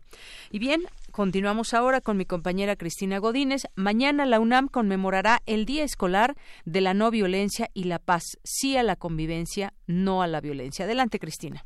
¿Qué tal, Yanira? Un saludo para ti y para el auditorio de Prisma RU. La fecha tiene que ver con Mahatma Gandhi, quien fue asesinado el 30 de enero de 1948 en Nueva Delhi, India. Gandhi fue un líder de la resistencia pacífica e impulsor de la independencia de su país y desde 1964 se toma la fecha de su deceso para recordar la necesidad de la educación para la tolerancia, la solidaridad y el respeto a los derechos humanos, así como la no violencia y la paz. Y, por tal motivo, mañana la UNAM conmemorará el Día Escolar de la No Violencia y la Paz. Sí a la convivencia, no a la violencia, con una serie de actividades, entre las que están los conversatorios Violencia Escolar, Género y Violencia en las Relaciones de Pareja, así como prevención e intervención contra la violencia escolar. También habrá talleres tales como el de qué hacer ante el acoso o el de incluyendo el buen trato en mi proyecto de vida. Además, habrá presentaciones artísticas con la participación de los talleres de danza folclórica del plantel Naucalpan y el de danza moderna del plantel Oriente. Esto será en la explanada de la Dirección General de Orientación y Atención Educativa frente a las islas en Ciudad Universitaria. Las actividades comienzan a partir de las 10 de la mañana. Deyanira, este es mi reporte. Buenas tardes. Gracias, Cristina Godínez. Y vamos ahora con mi compañera Virginia Sánchez. La Comisión de Derechos Humanos del Distrito Federal firma convenio con el Mecanismo de Protección Integral de Personas Defensoras de Derechos Humanos y Periodistas de la Ciudad de México. Vicky, buenas tardes. Hola, ¿qué tal, Yanira? Buenas tardes a ti y al auditorio de Prisma RU. Taibón Ledesma, quien encabeza este mecanismo, dijo que el convenio tiene como objetivo fortalecer la coordinación entre instituciones y conjuntar esfuerzos para promover, proteger, respetar y garantizar los derechos de las personas defensoras de los derechos humanos y quienes ejercen el periodismo. Dicho objetivo, en el contexto actual del país, no resulta ser poca cosa, sino todo lo contrario. Refleja el compromiso por garantizar el acceso a la justicia a la verdad y a la reparación de los casos de violaciones a los derechos fundamentales. Desde el mecanismo de protección de la Ciudad de México, estamos conscientes que vivimos una emergencia nacional, donde la confianza institucional es poca, las necesidades son muchas y cada vez más complejas. Por lo que esta colaboración con la Comisión busca consolidar los esfuerzos para tener una sociedad crítica, tolerante, respetuosa de la libertad de expresión. Este convenio también responde a las directrices de trabajo en esta nueva etapa institucional del mecanismo. Por su parte, la presidenta de la Comisión de Derechos Humanos de la Ciudad de México, Nacheli Ramírez, indicó que se busca fortalecer y brindar protección al ejercicio periodístico en la capital del país. Lo que toca al, último trimestre del 2018 en esta ciudad, se registraron 41 agresiones contra personas defensores de derechos humanos y 9 agresiones contra personas periodistas. Resulta relevante señalar que las agresiones contra las mujeres defensoras y periodistas han ido en aumento en los últimos años. Es por ello que desde esta comisión consideramos fundamental visibilizar la situación de violencia que ellas viven y generan así y generar así acciones integrales para combatir las condiciones estructurales que permiten la desigualdad y que a su vez las coloca en situaciones de vulnerabilidad y discriminación. Finalmente, ambos organismos coincidieron en señalar que este ejercicio institucional reforzará la tarea de los comunicadores y el trabajo de los defensores de derechos humanos. Hasta aquí la información. Muy buenas tardes. Relatamos al mundo. Relatamos al mundo. Bien, continuamos y ya tenemos ganadora para irse a este diplomado y a la cual pues agradecemos mucho que haya estado aquí pendiente. Antes nos habían llamado, pero desafortunadamente no dieron correcta la respuesta y bueno, pues había sido Claudio Sánchez eh, te mandamos saludos. Y bueno quien contestó correctamente es la es Sara María del Carmen y Casa Fernández del Castillo. Y bueno pues aquí ya nos deja sus datos para ponernos de acuerdo con ella y pueda disfrutar de este de este diplomado Historia de España, que se lleva a cabo del 5 de febrero al 24 de septiembre. Son varios los módulos. Y bueno, nos ponemos en contacto con usted, Sara. Muchísimas gracias por llamar. Y bueno, son las 2 de la tarde con 18 minutos en los temas, en algunos de los temas nacionales que queremos destacar con ustedes el día de hoy. Bueno, ya ven que Margarita Zavala y su esposo, el expresidente Felipe Calderón, pues eh, están tratando de que les den el registro para un nuevo partido político. Justo además, bueno, cabe aquí bien hacer la pregunta. En algún momento ellos dijeron ya son demasiados partidos y demás, pero ahora quieren hacer un partido de ellos, el partido México Libre. Y bueno, el caso es que más allá de los adeptos que puedan atraer a nivel nacional, pues se han, se han ganado muchos, no, no diría yo enemigos, pero sí personas que están firmando en contra de que les den el registro del partido. Son, empezaron con 80 mil apenas hace unos días. Bueno, ya van eh, más de 200, eh, 290 mil personas que se han sumado. Eh, que se han sumado en la plataforma change.org para exigir al Instituto Nacional Electoral, bueno, más bien que cancele el registro de México Libre, el nuevo partido político de la ex candidata presidencial fallida o cómo se llamará porque ya estuvo en la boleta pero pues se bajó antes porque nadie la apoyó y su esposo Felipe Calderón Hinojosa. En la petición los internautas atribuyeron una serie de delitos a los dos políticos, les recuerdan el incendio de la guardería BC que pues no llegó hasta sus últimas consecuencias. Eh, eh, durante el gobierno de Felipe Calderón cobró la vida de 49 niños. Este, este pues este tema tan terrible que sucedió en la guardería y con la frase tenemos memoria los usuarios de la plataforma también acusaron al matrimonio de tener vínculos con el narcotráfico y por el número de homicidios cometidos y desapariciones registradas en el sexenio del panista que fue de 2006 a 2012. ¿Ustedes qué opinan sobre este nuevo partido México Libre y en donde pues bueno serían los dueños prácticamente de este partido eh, tienen esa idea de generar adeptos por todo el país y en algún momento pues tener un partido más grande o por lo menos que se le conozca a este partido. ¿Ustedes qué opinan? Llámenos 55 36 43 39 o en nuestras redes sociales arroba PrismaRU, PrismaRU en Facebook. Bueno, otro tema por ahí que destacó el portal Sin embargo y una declaración de López Obrador, Carlos Salinas es el padre de la, de la desigualdad moderna según el presidente Andrés Manuel López Obrador. Dice si se revisan concesiones de antorcha. Esto específicamente en este tema, eh, dijo al hablar sobre corrupción que eh, sacó el, el, nombre de este expresidente, Carlos Salinas de Gortari. También reveló que Antorcha Campesina está bajo investigación por el manejo de concesiones de pipas y gasolineras entregadas durante sexenios pasados. Bueno, pues Antorcha Campesina, ¿no? Entre pues quienes lo formaron desde un inicio, campesinos, gente pobre, que pues bueno, tuvo sus inicios hace muchos años y que con el PRI se fueron fortaleciendo, se les fueron dando pues distintos apoyos hasta enriquecer ahora a sus líderes, ¿no? Que llegan en camionetas blindadas y que gozan de pues eh, de muchas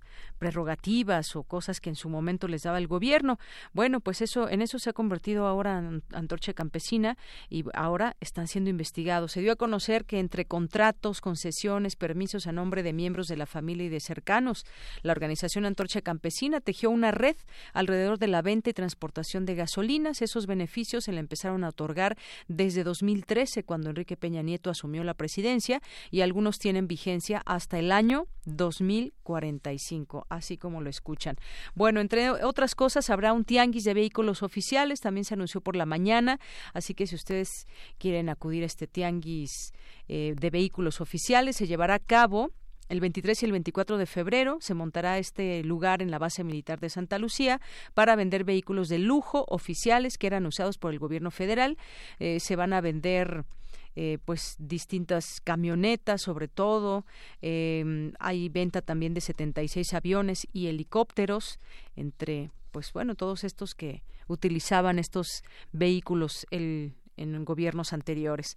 También pues en otros temas, sueldos maquillados, se comentó también en esta conferencia que había en la nómina de funcionarios del gobierno federal en la que se reportaban sumas de hasta 700 mil pesos como salarios y reiteró que su gobierno está comprometido en transparentar los sueldos. Y es que no solamente puede aparecer el, salario, pero hay entre bonos y muchas otras cosas que se pueden inventar para llegar hasta 700 mil pesos mensuales.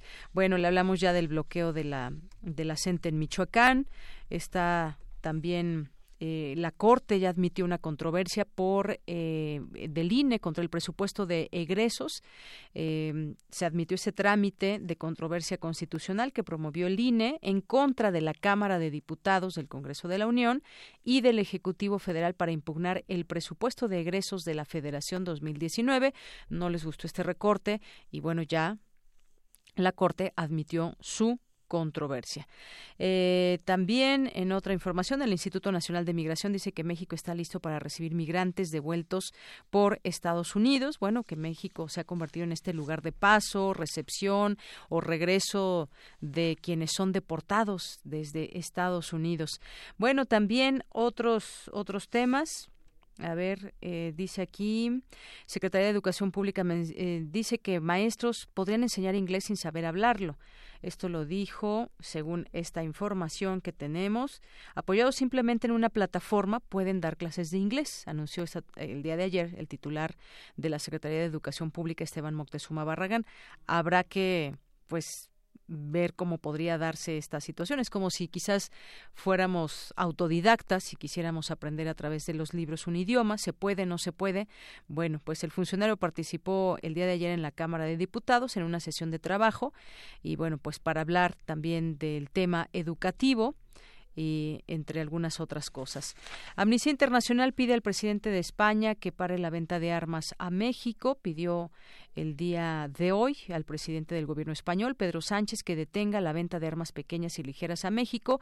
Esto en el marco de la visita a México para reunirse con el presidente López Obrador. Eh, el tren Maya, ¿cómo va todo esto? Bueno, pues eh, Rogelio Jiménez Pons, que es director del Fondo Nacional de Fomento al Turismo, de Fonatur, confirmó que será hasta finales de este 2019 cuando inicien las obras del tren Maya en la zona donde ya existe vía férrea y en el 2020 donde no la hay. Esto luego de una reunión que sostuvo con el presidente y diversos colaboradores para abordar el tema de la licitación del tren Maya. Así que hasta finales empezaría a construir donde ya existe esta vía férrea. Bueno, pues parte de las de las notas nacionales del día de hoy son las dos con veinticinco minutos. Continuamos. Nos vamos con la información internacional.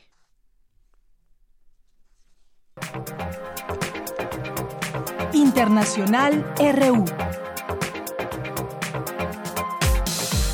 El Departamento de Estado estadounidense anunció que le dio a Juan Guaidó, el líder opositor de Venezuela, el control de bienes activos y propiedades del gobierno venezolano en cuentas bancarias en Estados Unidos. Escuchemos las razones en voz del autonombrado presidente encargado del país sudamericano. Venezuela invirtió 300 mil millones de dólares en su industria petrolera en los últimos 10 años y pasamos de 3 millones y medio de barriles a un millón. Eso fue un embargo por la vía de los hechos.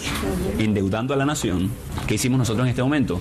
Desde el Parlamento Nacional solicitar la protección de los activos de Venezuela, porque está demostrado que se los robaron. Entonces, uno de los primeros pasos que ejercimos en nuestras competencias es solicitar la protección de estos activos para que precisamente no se sigan robando el dinero que debe ser invertido en comida, en medicina, en seguro social y en estabilizar el país de una emergencia que llevó a 3.300.000 venezolanos a migrar al respecto, el presidente venezolano Nicolás Maduro informó que su gobierno comenzará acciones legales en contra de Estados Unidos por los bloqueos que calificó de ilegales. Ilegales, unilaterales, inmorales. Los Estados Unidos ha decidido transitar el camino de robarle la empresa Citgo a Venezuela. Ya he dado las instrucciones precisas al presidente de PDVSA de iniciar las acciones políticas, legales, ante tribunales estadounidenses y del mundo para defender la propiedad y la riqueza de Citgo. Un nuevo reporte de la inteligencia estadounidense sobre amenazas globales contradice a su mandatario Donald Trump en temas relacionados a Irán, Corea del Norte, el Estado Islámico, además de que no destaca como urgente la llegada de drogas desde México. Después de una contundente derrota y de sobrevivir a una moción de censura, la primera ministra británica Theresa May volvió este martes a confrontar su acuerdo de Brexit con los diputados británicos en la Cámara de los Comunes. En tanto, el líder del Partido Laborista, Jeremy Corbyn, afirmó que el Brexit se tendrá que retrasar en cualquier caso, aunque el Parlamento británico consiguiera llegar a un consenso y respaldara el acuerdo alcanzado con la Unión Europea. El Partido Laborista apoyará esta enmienda porque una salida sin acuerdo tendrá graves efectos para la industria y la economía. En Brasil, al menos cinco personas fueron detenidas por las autoridades, tan acusadas de haber alterado los documentos técnicos de fiscalización de la seguridad de la presa de una mina cuya ruptura causó una tragedia que ya suma 65 muertos y más de 270 desaparecidos. Escuchemos el testimonio de un sobreviviente. Nosotros no nos quedamos aquí. Mi casa está a 50 metros del río.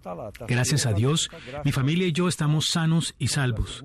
Estamos en un lugar seguro, pero muchos familiares y amigos cercanos desaparecieron en este lodo. Muchos padres de familia, mucha gente. Muchas personas, amigas. Fue todo Es una cobardía lo que ha hecho esta empresa con los seres humanos. Perdón por mi emoción, pero la vida continúa Dios manda aquí. Nós estamos levando a vida do jeito que, que Deus manda, né? Con audios de Telesur y Radio Francia, las breves internacionales con Ruth Salazar.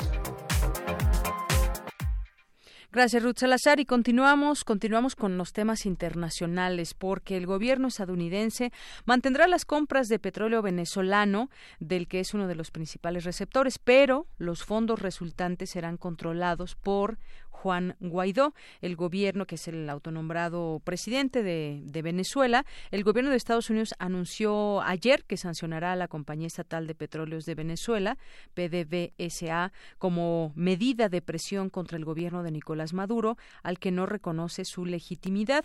Esto lo señaló el secretario del Tesoro, Steven Mnuchin, en rueda de prensa en la Casa Blanca, y dijo que esta medida ayudará a evitar futuros desvíos de activos de Venezuela por el régimen de Maduro y mantener esos activos para el pueblo venezolano.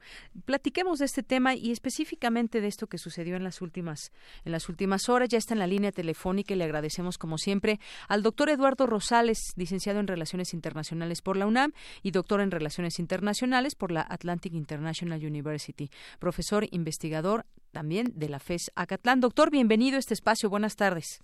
Yanira, como siempre, un gusto y un honor estar en este espacio. Le mando un abrazo a usted y a toda su audiencia. Muchas gracias, doctor. Eh, pues quisiéramos platicar sobre este tema. ¿Cómo ve esta última decisión que tomó Estados Unidos apoyando al eh, nuevo presidente o así reconocido por ellos y otras naciones, Juan Guaidó? Y bueno, pues esto que afectaría, digamos, directamente a Maduro. Dicen no a la gente, pero sí a Nicolás Maduro estimada Yanira, pues si, si, me lo permite yo de entrada y antes de ir precisamente al tema, pues yo diría que el, que el caso venezolano pasó de lo local a lo regional y ahora a lo mundial, incluso en términos geopolíticos. me parece que ya es eh, una lucha entre dos bandos, por un lado Estados Unidos y sus aliados, preciso Reino Unido y Francia, y por el otro lado Rusia, China y también sus aliados. Si nos damos cuenta, pues, Estados Unidos, Reino Unido y Francia pues son, son tres de los cinco miembros del Consejo de Seguridad de las Naciones Unidas y Rusia y China también. Y bueno, ahora, por otra parte, pues sí, Estados Unidos ha, ha diseñado una estrategia, pues yo diría multinivel, para tratar de, de, sacar del poder a Nicolás Maduro y dentro de esta este, injerencia y estrategia multinivel pues vemos una estrategia humanitaria una estrategia financiera una estrategia política una estrategia diplomática y una estrategia que podríamos llamar político energética y es esto precisamente que usted acertadamente pues acaba acaba de referir al pues congelar bienes de la empresa estatal Petróleos de Venezuela ahí en territorio estadounidense y pues el bloqueo de siete mil millones de dólares en activos. Eh, hay que recordar que bueno pues este, Venezuela eh, de, de haber producido 3.2 millones de barriles diarios pues ahora solamente está produciendo entre 1.3 y 1.5 millones de barriles diarios y que solo Estados Unidos compra petróleo a precios de mercado y, dicho sea de paso, está adquiriendo el 40% de, de las exportaciones venezolanas. Y este y, bueno, pues también hay, hay que tomar, en cuenta que este, Venezuela tiene en, Estados Unidos precisamente eh, a través de Citgo, es una empresa petrolera del gobierno venezolano, bueno, pues allá también una, una refinería, ¿no? En conjunto con otras transnacionales. Entonces, eh, lo que probablemente eh, pudiera ocurrir, que ya de hecho empieza a, a, a, vislumbrarse, es un posible embargo petrolero. Ya de entrada Estados Unidos le prohibió a sus connacionales pues eh, realizar realizar negocios con la empresa estatal venezolana y no me extrañaría que en el corto plazo pues hubiera, repito, un posible embargo petrolero. Y la intención de esto es cerrarle las llaves absolutamente al gobierno de Maduro, las llaves del, del, financiamiento, las llaves del dinero, eh, para dejar pues, vacías las, las, las arcas del, del, del gobierno madurista y orillarlo pues a que abandone el poder. Entonces, eh, repito, si es parte de una estrategia mayor, este es una, digamos, pieza del rompecabezas solamente y lo que pues, nos está preocupando enormemente es cómo va escalando el conflicto, cómo se va haciendo más grandes, no vemos eh, no vemos en el corto plazo la posibilidad de una solución negociada y esto puede llevar a escenarios muy peligrosos, muy riesgosos, estimada Yanira. Así es, y sobre todo, doctor, cuando ya pues se tiene información de que ha habido varios muertos, algunos medios señalan 40 muertos a raíz de estas protestas en las calles contra el gobierno de Nicolás Maduro, pero pues es importante, yo creo, así como usted bien decía, ya escaló este problema de lo eh, pues de lo local propiamente de Venezuela a una escala regional, por lo que impacta también en la región de Latinoamérica, pero también de escala internacional, porque vemos que se han dividido posturas eh, de diferentes presidentes en torno a reconocer o no a Nicolás Maduro. Algunos lo desconocen, otros lo conocen. El caso de México, pues ha sido también muy claro de seguir eh, respetando la autonomía de, Venezuela como país, pero hay algo en lo que también se han unido varios países y me parece que también la representante en Washington de nuestro país, eh, Bárcena, eh, pues ha señalado que ni a favor de uno ni del otro, sino de eh, elecciones libres, algo que en lo que han coincidido también varios expertos y analistas. No sé usted qué opina al respecto de este tema. Me parece muy bien, pero por otra parte, ¿quién o cómo se va a organizar todo esto? Si Maduro dice que no va a haber otras elecciones y por otra, eh, Juan Guaidó que sí, pero pues a quién le creemos o cómo o cómo se daría esta situación. Es, es complejo lo que está sucediendo. Sí, ¿eh? un verdadero galimatías y, repito, lo que preocupa es esta división, esta confrontación, esta polarización absoluta. Y eh, yo ahí eh, creo que sí coincidiría con el embajador Bárcenas en el sentido de que todo, no habría más que un camino eh, que es la, la celebración de elecciones libres, justas, transparentes, y sobre todo pues con estándares internacionales. Eh, es un país actualmente eh, triste, penosamente, lo decimos, Venezuela es un país destrozado, confrontado y sumido en la peor crisis de la que se tenga memoria. No parece otra alternativa más que, repito, este tipo de elecciones. Aquí el, el, el, problema es que eh, no creo que, la, que el gobierno de Maduro esté dispuesto a ello incluso también esta situación para que se dé un diálogo, un acercamiento, pues se necesita la voluntad de ambas partes y me parece que en este caso no la hay. Entonces, eh, bueno, pues eh, aquí lo que nos preocupa, como lo señalaba hace unos instantes, este este tipo de escenarios, ¿no? Que puede ser, pues sí, un, un este un golpe de estado, pudiera ser el levantamiento popular, también están ahí los, los llamados, ¿no? A manifestarse a estas a estas protestas. Eh, me preocuparía también que aumente la cuota de represión, de violencia. Eh, sabemos muy bien que las cúpulas militares están con el gobierno madurista, aunque por ahí hay algunas fracturas ya en el ejército, algunos mandos medios, ya lo vimos con el eh, el agregado militar en Estados Unidos, desertó, en fin, eh, 27 militares de bajo rango que fueron arrestados recientemente y entre 100 y 150 militares que se encuentran arrestados, pues acusados de sublevación. Entonces, aquí parece ser que el fiel de la balanza, qué triste que así sea, parece ser que es las fuerzas militares. Y ambos ambos bandos coquetean con ellas, pues eh, unos pidiéndole la lealtad y el otros, eh, los otros tratando de acercarlos con esta, con un leyes de amnistía. Pero eh, creo que aquí sí el, ejército jugará un papel determinante, por lo menos en el corto plazo, si se inclina por un lado o por otro lado, y eso y eso pudiera pudiera también ser una una solución. este, pero desde luego que no hubiera violencia. Aquí el problema de todo es que la población es la que se encuentra en medio de esta confrontación que sigue padeciendo situaciones eh, verdaderamente terribles. ¿eh? Así ya se ha hablado infinidad de veces de esta pobreza del 87% de los venezolanos, de esta escasez de medicinas que ha llegado pues ya al 80%.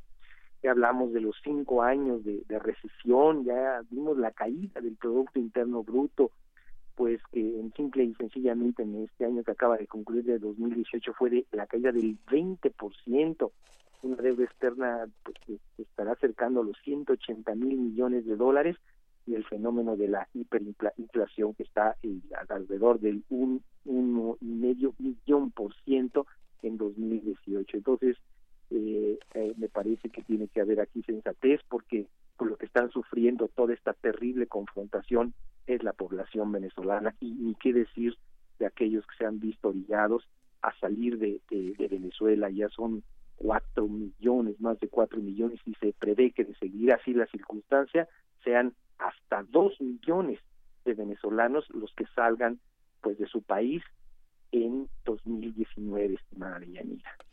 Así es, doctor. Y bueno, uno se llega a preguntar también después de que, bueno, sabemos que sí, este problema es complejo y cómo se han dividido las naciones en reconocer a uno o a otro.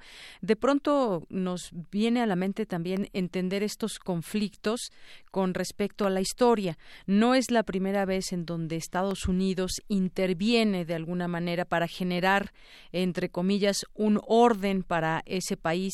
Eh, escriben distintos eh, periodistas al respecto. Hay una una, reflexión que me gustaría aquí compartir. No sé usted qué opine de ello. Dice, la realidad es más cruda y profunda que las posturas y los pretextos.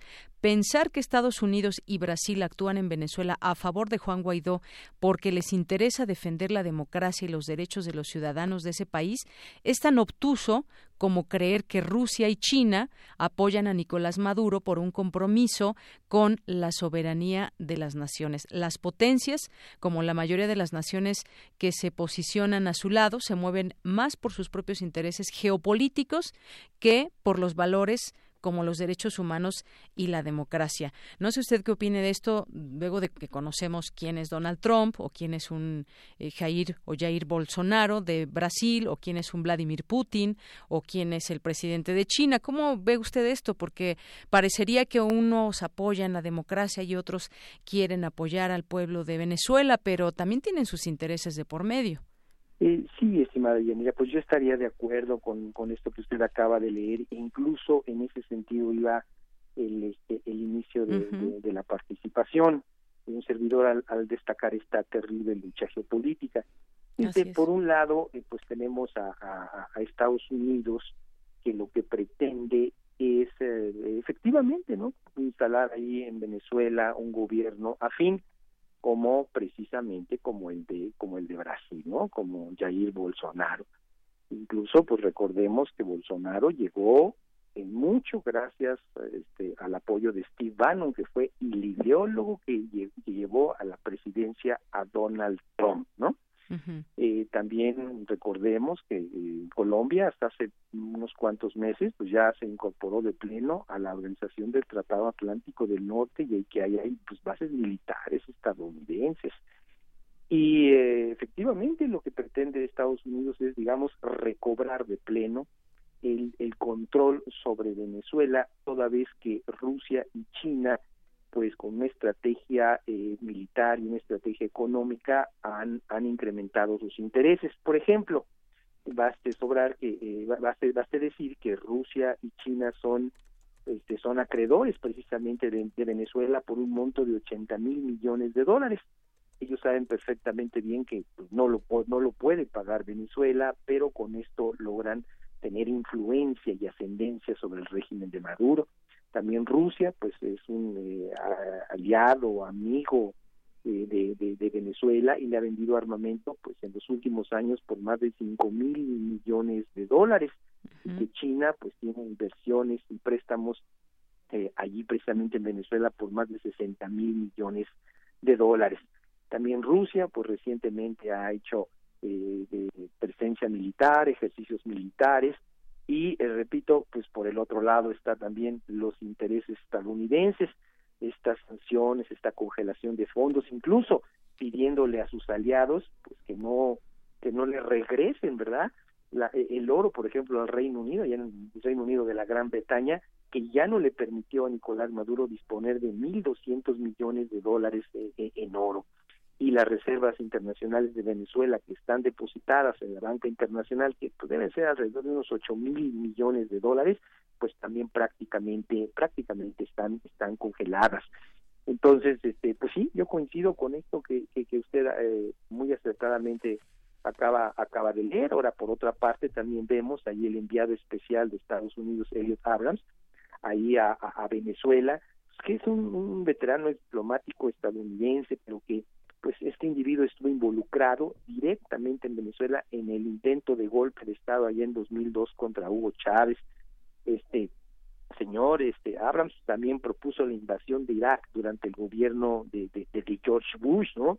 Y que estuvo también involucrado en el escándalo de Irán Contras en fin, este, ha defendido a los gobiernos, los represores en su momento de, de, El Salvador, ¿no? y por eso es tristemente eh, célebre, es recordado allí en Centroamérica por apoyar a movimientos contrarrevolucionarios. Entonces sí se ve que son eh, este individuo, una, una persona pues, eh, oscura, siniestra, que obedece desde luego a esta línea de acción, a este modus operandi y a este modus pensandi por parte del gobierno, por parte de la administración estadounidense, que, dicho sea de paso, no ha descartado la posibilidad de una de una solución, porque yo, yo no sé por qué dicen solución, no, tiene solución, pero más bien de tomar medidas de corte militar, lo que sería desastroso y terrible. Así es que sí, efectivamente, una y otra parte, es, más bien eh, Venezuela se ha convertido pues en una pieza más del ajedrez geopolítico en el que los dos bandos luchan por defender sus intereses. También Rusia y China, hay que decirlo, ven a Venezuela como un bastión antiimperialista, un bastión este estadounidense, y esto se enmarca en esta lucha que también tiene China con Estados Unidos, en esta guerra de orden económico comercial, y ni qué decir con Rusia, con la que Estados Unidos está librando prácticamente una nueva guerra fría. Sí, y así, así Venezuela eh, tristemente se ha convertido en esa pieza, esa pieza fundamental ahí en el centro, en el corazón de, Sudamérica, por el que dos grandes bandos están, están luchando. Y si, y si es esta lucha tan, tan, tan terrible, tan, tan, tan fuerte, pues también porque eh, no se puede obviar el dato. Venezuela está en el, en el, en el top 5 de las reservas mundiales de petróleo y de gas, así es que bueno, pues es enormemente apetecible visto desde los intereses geopolíticos de los dos grandes bandos que ahorita se encuentran en confrontación, estimada Deyanira. Así es, doctor. Bueno, pues con esto terminamos esta, esta plática. Están ahí estas dos posturas. Nicolás Maduro, que está respaldado hasta este momento por las Fuerzas Armadas, el Poder Judicial, las bases del chavismo, que no sé si cada vez sean menos, pero hay muchas manifestaciones también en, en contra. Eh, ha aceptado también ya esta propuesta de México y Uruguay de sentarse a dialogar con las fuerzas opositoras. Yo creo que eso sería, pues quizás lo más, lo más eh, balanceado en todo esto para encontrar una solución pacífica, aunque, bueno, pues Estados Unidos con estas nuevas acciones también intenta asfixiar al gobierno de Nicolás Maduro. Vamos a seguir platicando de este tema, doctor. Por lo pronto, pues dejemos que el tiempo el tiempo pase y seguir discutiendo desde aquí, que creo que es importante que conozcamos también este mundo en donde estamos sumergidos y entender también todos estos movimientos. Así que usted nos ayuda mucho a eso. Gracias, doctor. Estimada Yanira, un placer haber estado en este espacio y de nueva cuenta, saludo y abrazo para usted, su equipo y toda su muy informada audiencia. Muchísimas gracias. Un abrazo para usted también, doctor. Buenas tardes. Hasta luego, buenas tardes. Fue el doctor Eduardo Rosales, licenciado y doctor en Relaciones Internacionales. Relatamos al mundo. Relatamos al mundo. Porque tu opinión es importante, síguenos en nuestras redes sociales, en Facebook como Prisma RU y en Twitter como arroba PrismaRU.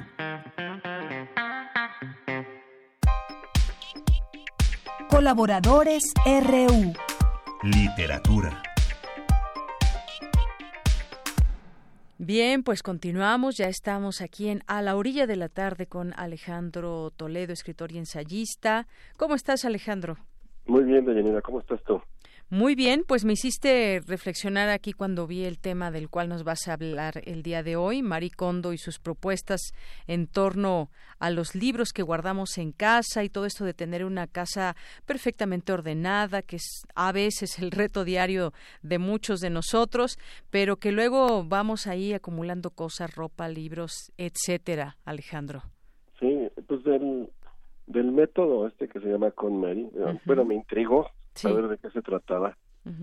Me compré mi libro de, de Mary Kondo que se llama La magia del orden. Y aún y aún todavía vi el eh, el programa este que está en, en, Netflix. Y, este pero fijándome sobre todo en el asunto de cómo trataba los libros porque circulaba en, en, las redes sociales aquella propuesta que se decía suya de tener solamente 30 libros de quedarse con 30 libros, ¿no? Entonces, este, pues me quedó la inquietud de saber qué exactamente decía el médico y, qué hacer uno con los libros, porque había mucha gente que se solidarizó con ella y decía que soltar todo lo que uno tenía. O que te preguntes si este libro o este objeto que tienes en tu casa te hace feliz y si no, pues para qué lo guardas. Sí, esa es un poco la idea de ella en todo, ¿no? Porque, porque la primera parte del proceso es la ropa es, algo que yo, yo lo hacía o lo hice incluso en enero, sin saber que era el método con Mary. Exacto. poner mi ropa en la cama y de... Y de, Decir que sí y que ella no sirve, ¿no? Ella dice lo que te hace feliz, ¿no? Y de los libros dice cosas que me parecen como muy acertadas, ¿no? Que es la parte que me intrigó a mí. Dice ella, por ejemplo, dice, al igual que en la ropa y cualquier otra pertenencia, los libros olvidados en el librero por mucho tiempo están como dormidos, o quizá debería decir que se vuelven invisibles, aunque están a la vista pasan inadvertidos como un saltamontes, dice, que permanece quieto en el césped mimetizado con sus alrededores. Y al igual que la sacudida suave que usamos para despertar a alguien, podemos estimular nuestras pertenencias si las movemos físicamente, las exponemos al aire fresco y las volvemos conscientes. Y otra parte dice, imagina cómo sería tener un librero lleno, imagina cómo sería tener un librero lleno solo de libros que de veras te encantan. ¿Acaso no es una imagen fascinante? ¿Qué mayor felicidad puede haber para alguien que ama los libros? Y me pareció en principio acertado, ya pone su ejemplo, bueno, acepta que hay algunas este, profesiones como académicos y escritores que, tienen unas bibliotecas abundantes, digamos, ¿no? Pero ella se refiere sobre todo a la gente común y corriente, al, diríamos aquí al, al lector común, porque yo, yo creo que hay que establecer una distinción entre aquel que tiene libros y aquel que arma una biblioteca. Realmente son bibliotecas especializadas y de acuerdo al, oficio, ¿no? yo, yo, recuerdo en algunos viajes, por ejemplo, las, las bibliotecas de los hoteles, que están hechas sobre todo de bestsellers. Bueno, estaban, porque ahora con los dispositivos creo que ya han ido desapareciendo. Pero veías libros como que son libros de como de léase y tírese, ¿no? Libros de momento, libros de ocasión. Pero es distinto cuando uno arma una, una biblioteca. Hay un video que circula ahí por, internet, por ejemplo, de Humberto Eco, recorriendo su biblioteca y yendo a buscar un libro que sabe dónde está.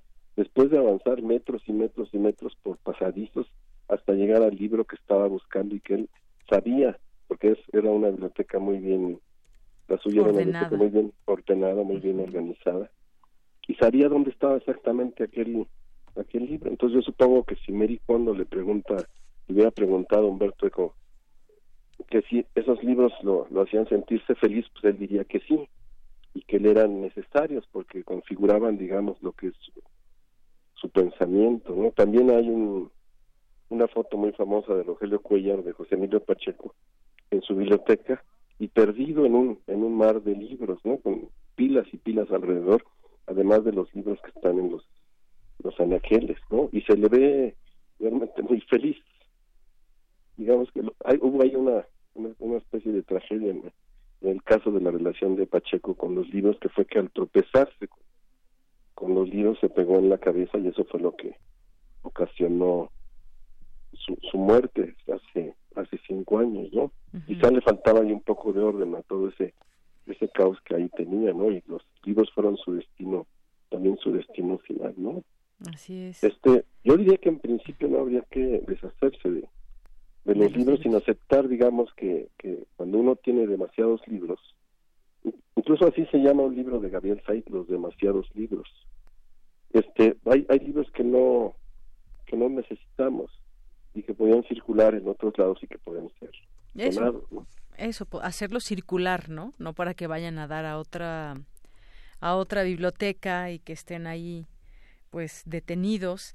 Y, y sí efectivamente eso que dices muchas veces a final de año es cuando ponemos ahí empezamos a poner ese orden profundo, no el cotidiano, quizás el orden profundo de, de ver qué, qué, ya no necesitamos. Y bueno, sí fue muy polémico, ha sido muy polémico para mucha gente eso de los vivir con 30 libros, ¿no? Que muchos han salido a criticar. Lo que pasa es que las redes luego simplifican, ¿no? Y ella, pone su ejemplo, y el programa de televisión y ella pone ejemplos relacionados con su con su vida. Entonces a ella le funcionó en un principio tener 100 libros. El que más destaca es, por ejemplo, Alicia en el País de las Maravillas, que es, su libro favorito.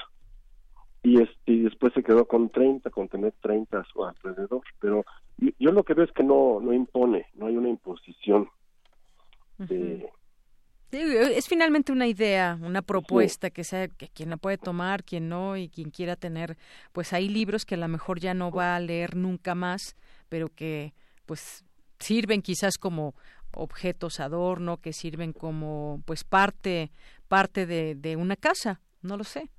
Sí, bueno, Gabriel Said, este, hay esa leyenda de que él tiene un solo librero y de que cada año, a fin de año, hace una organización para quedarse con ese solo librero. Se hace una, una depuración.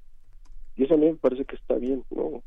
Sí, la, la, parte, digamos, oscura de esto sería eso, de tenerlo, tenerlo solo por tenerlo, ¿no? Así como, como mucha gente que colecciona, puede ser ropa o películas o lo que sea, pero, pero si tienes los libros que necesitas y, y sabes manejar tu, tu orden, digamos, ¿no? Yo creo que es, es en ese caso ahí, incluso la misma médico no aceptaría que eso, eso que tú tienes, que pueden ser 30, 100 o 2.000 libros o 7.000 libros, si, si, si te son necesarios los puedes los puedes conservar, ¿no? Yo no creo que haya una, una imposición en el libro en general, sino que es eh, todo parte de las mismas decisiones. Incluso ella en algún momento dice que, esta esto de deshacerse de los libros que no te son que no te son necesarios o que no te hacen feliz incluya a, su mismo libro. Ella aceptaría que alguien se, se deshiciera de su libro, lo donara o lo, llevara a otro punto, ¿no? Claro. Pero sí, yo creo que no hay que tomarlo al pie de la letra, hay que pensar además cuál es el proyecto de vida de cada quien. Exactamente.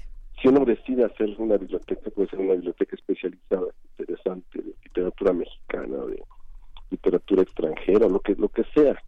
Pero que, porque hay gente que tiene bibliotecas y hay gente que solo tiene libros. Y los lectores comunes generalmente pueden leer algo y desecharlo. En el programa yo vi a una mujer de, de Pakistán a la que le era muy difícil deshacerse de sus libros, le, causó un gran, creo que es el único caso en el programa que está en, Netflix, ¿no? Porque ella pensaba que los libros eran como la síntesis del pensamiento de, grandes personajes, ¿no? Entonces simplemente tirarlos o, deshacerse de ellos le causaba un gran un gran conflicto, ¿no?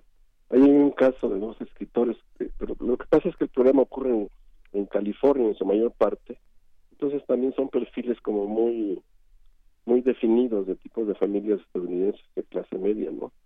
Había que aplicarlo en otros contextos, pero en principio me parece que, la idea no es tan descabellada, ¿no? De quedarse con aquello que, que te hace feliz. que y el número puede variar según, tus necesidades propias. Según cada quien y según cada caso, ¿no? Los 30 libros nada más es, es como una medida significativa, ¿no? Que, puede ampliarse o, reducirse. Hay quien puede tener 30 libros y no, no haberlos leído. Y hay quien puede tener este, este 2000 y, haberlos leído todos, ¿no? Esto es, según el, el, proyecto de cada quien, ¿no? Y según su actividad lectora, ¿no? Claro. Flaubert decía que el buen lector es un relector. Entonces, un, hay, a algunos nos gusta mucho más que leer, releer un buen libro, porque ahí aprende uno, uno tiene ya, es distinto como cuando ves un cuadro, pero ves todo en un momento, en un instante. El libro lo, tienes el panorama completo ya que lo terminaste, y al releerlo descubres nuevas cosas, ¿no? Exactamente, Alejandro, esa relación que tenemos cada quien con los libros si tenemos una relación o no. De pronto, pues eh, muchos de esos libros pueden ser referencias que vamos a tomar en algún momento de manera esporádica o etapas también donde tenemos de más lectura eh, o de, saber que tenemos tal o cual libro y que en cualquier momento podemos ir a tomarlo para recordar tal o cual eh, capítulo que nos gustó mucho pues bueno, como bien decías también libros para releer, libros que quizás leímos cuando éramos muy jóvenes, adolescentes y leerlo ahora, eh, no sé, 20 años después también debe ser eh, maravilloso o menos, no dejar pasar tanto tiempo. O, esto que decía ella, Marie Kondo, sobre los, los objetos o los libros que te hacen feliz. Eh, hace poco yo intenté tirar un libro de vocales de mi, de mi hija y bueno, ella me dijo que por ningún motivo ni lo regalara ni lo tirara. Le dije que era de las vocales, pero es un libro tan bonito. Me dijo eso, es que este libro me hace feliz y evidentemente pues ese libro se quedó en casa. Pues muy bien. Pues Alejandro, muchas gracias, muchas gracias por estar con nosotros y platicarnos de este tema, de este método de Maricondo. Y podemos estar o no de acuerdo, pero hay que ver este, ¿cómo se llama este programa de Netflix que nos decías? Este. bueno, el libro se llama La magia del orden. La magia del orden el libro que está en Aguilar y el, programa no recuerdo exactamente, son ocho capítulos que, que vi en estos días. Creo que es, es, una comunidad de California que ella eligió para muy bien para revisar que no no me parece este como muy representativa de, lo que puede ocurrir acá entre nosotros. ¿no? Muy bien. Bueno, pues Alejandro Toledo, muchas gracias. Que estés muy bien. Hasta luego, muy buenas tardes. Y ya con esto llegamos al final del programa, son las tres en punto. Gracias por su atención. Mi nombre es Deyanira Morán, a nombre de todo el equipo. Buenas tardes, buen provecho. Hasta mañana.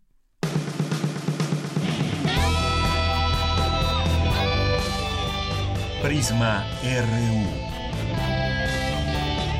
Relatamos al mundo.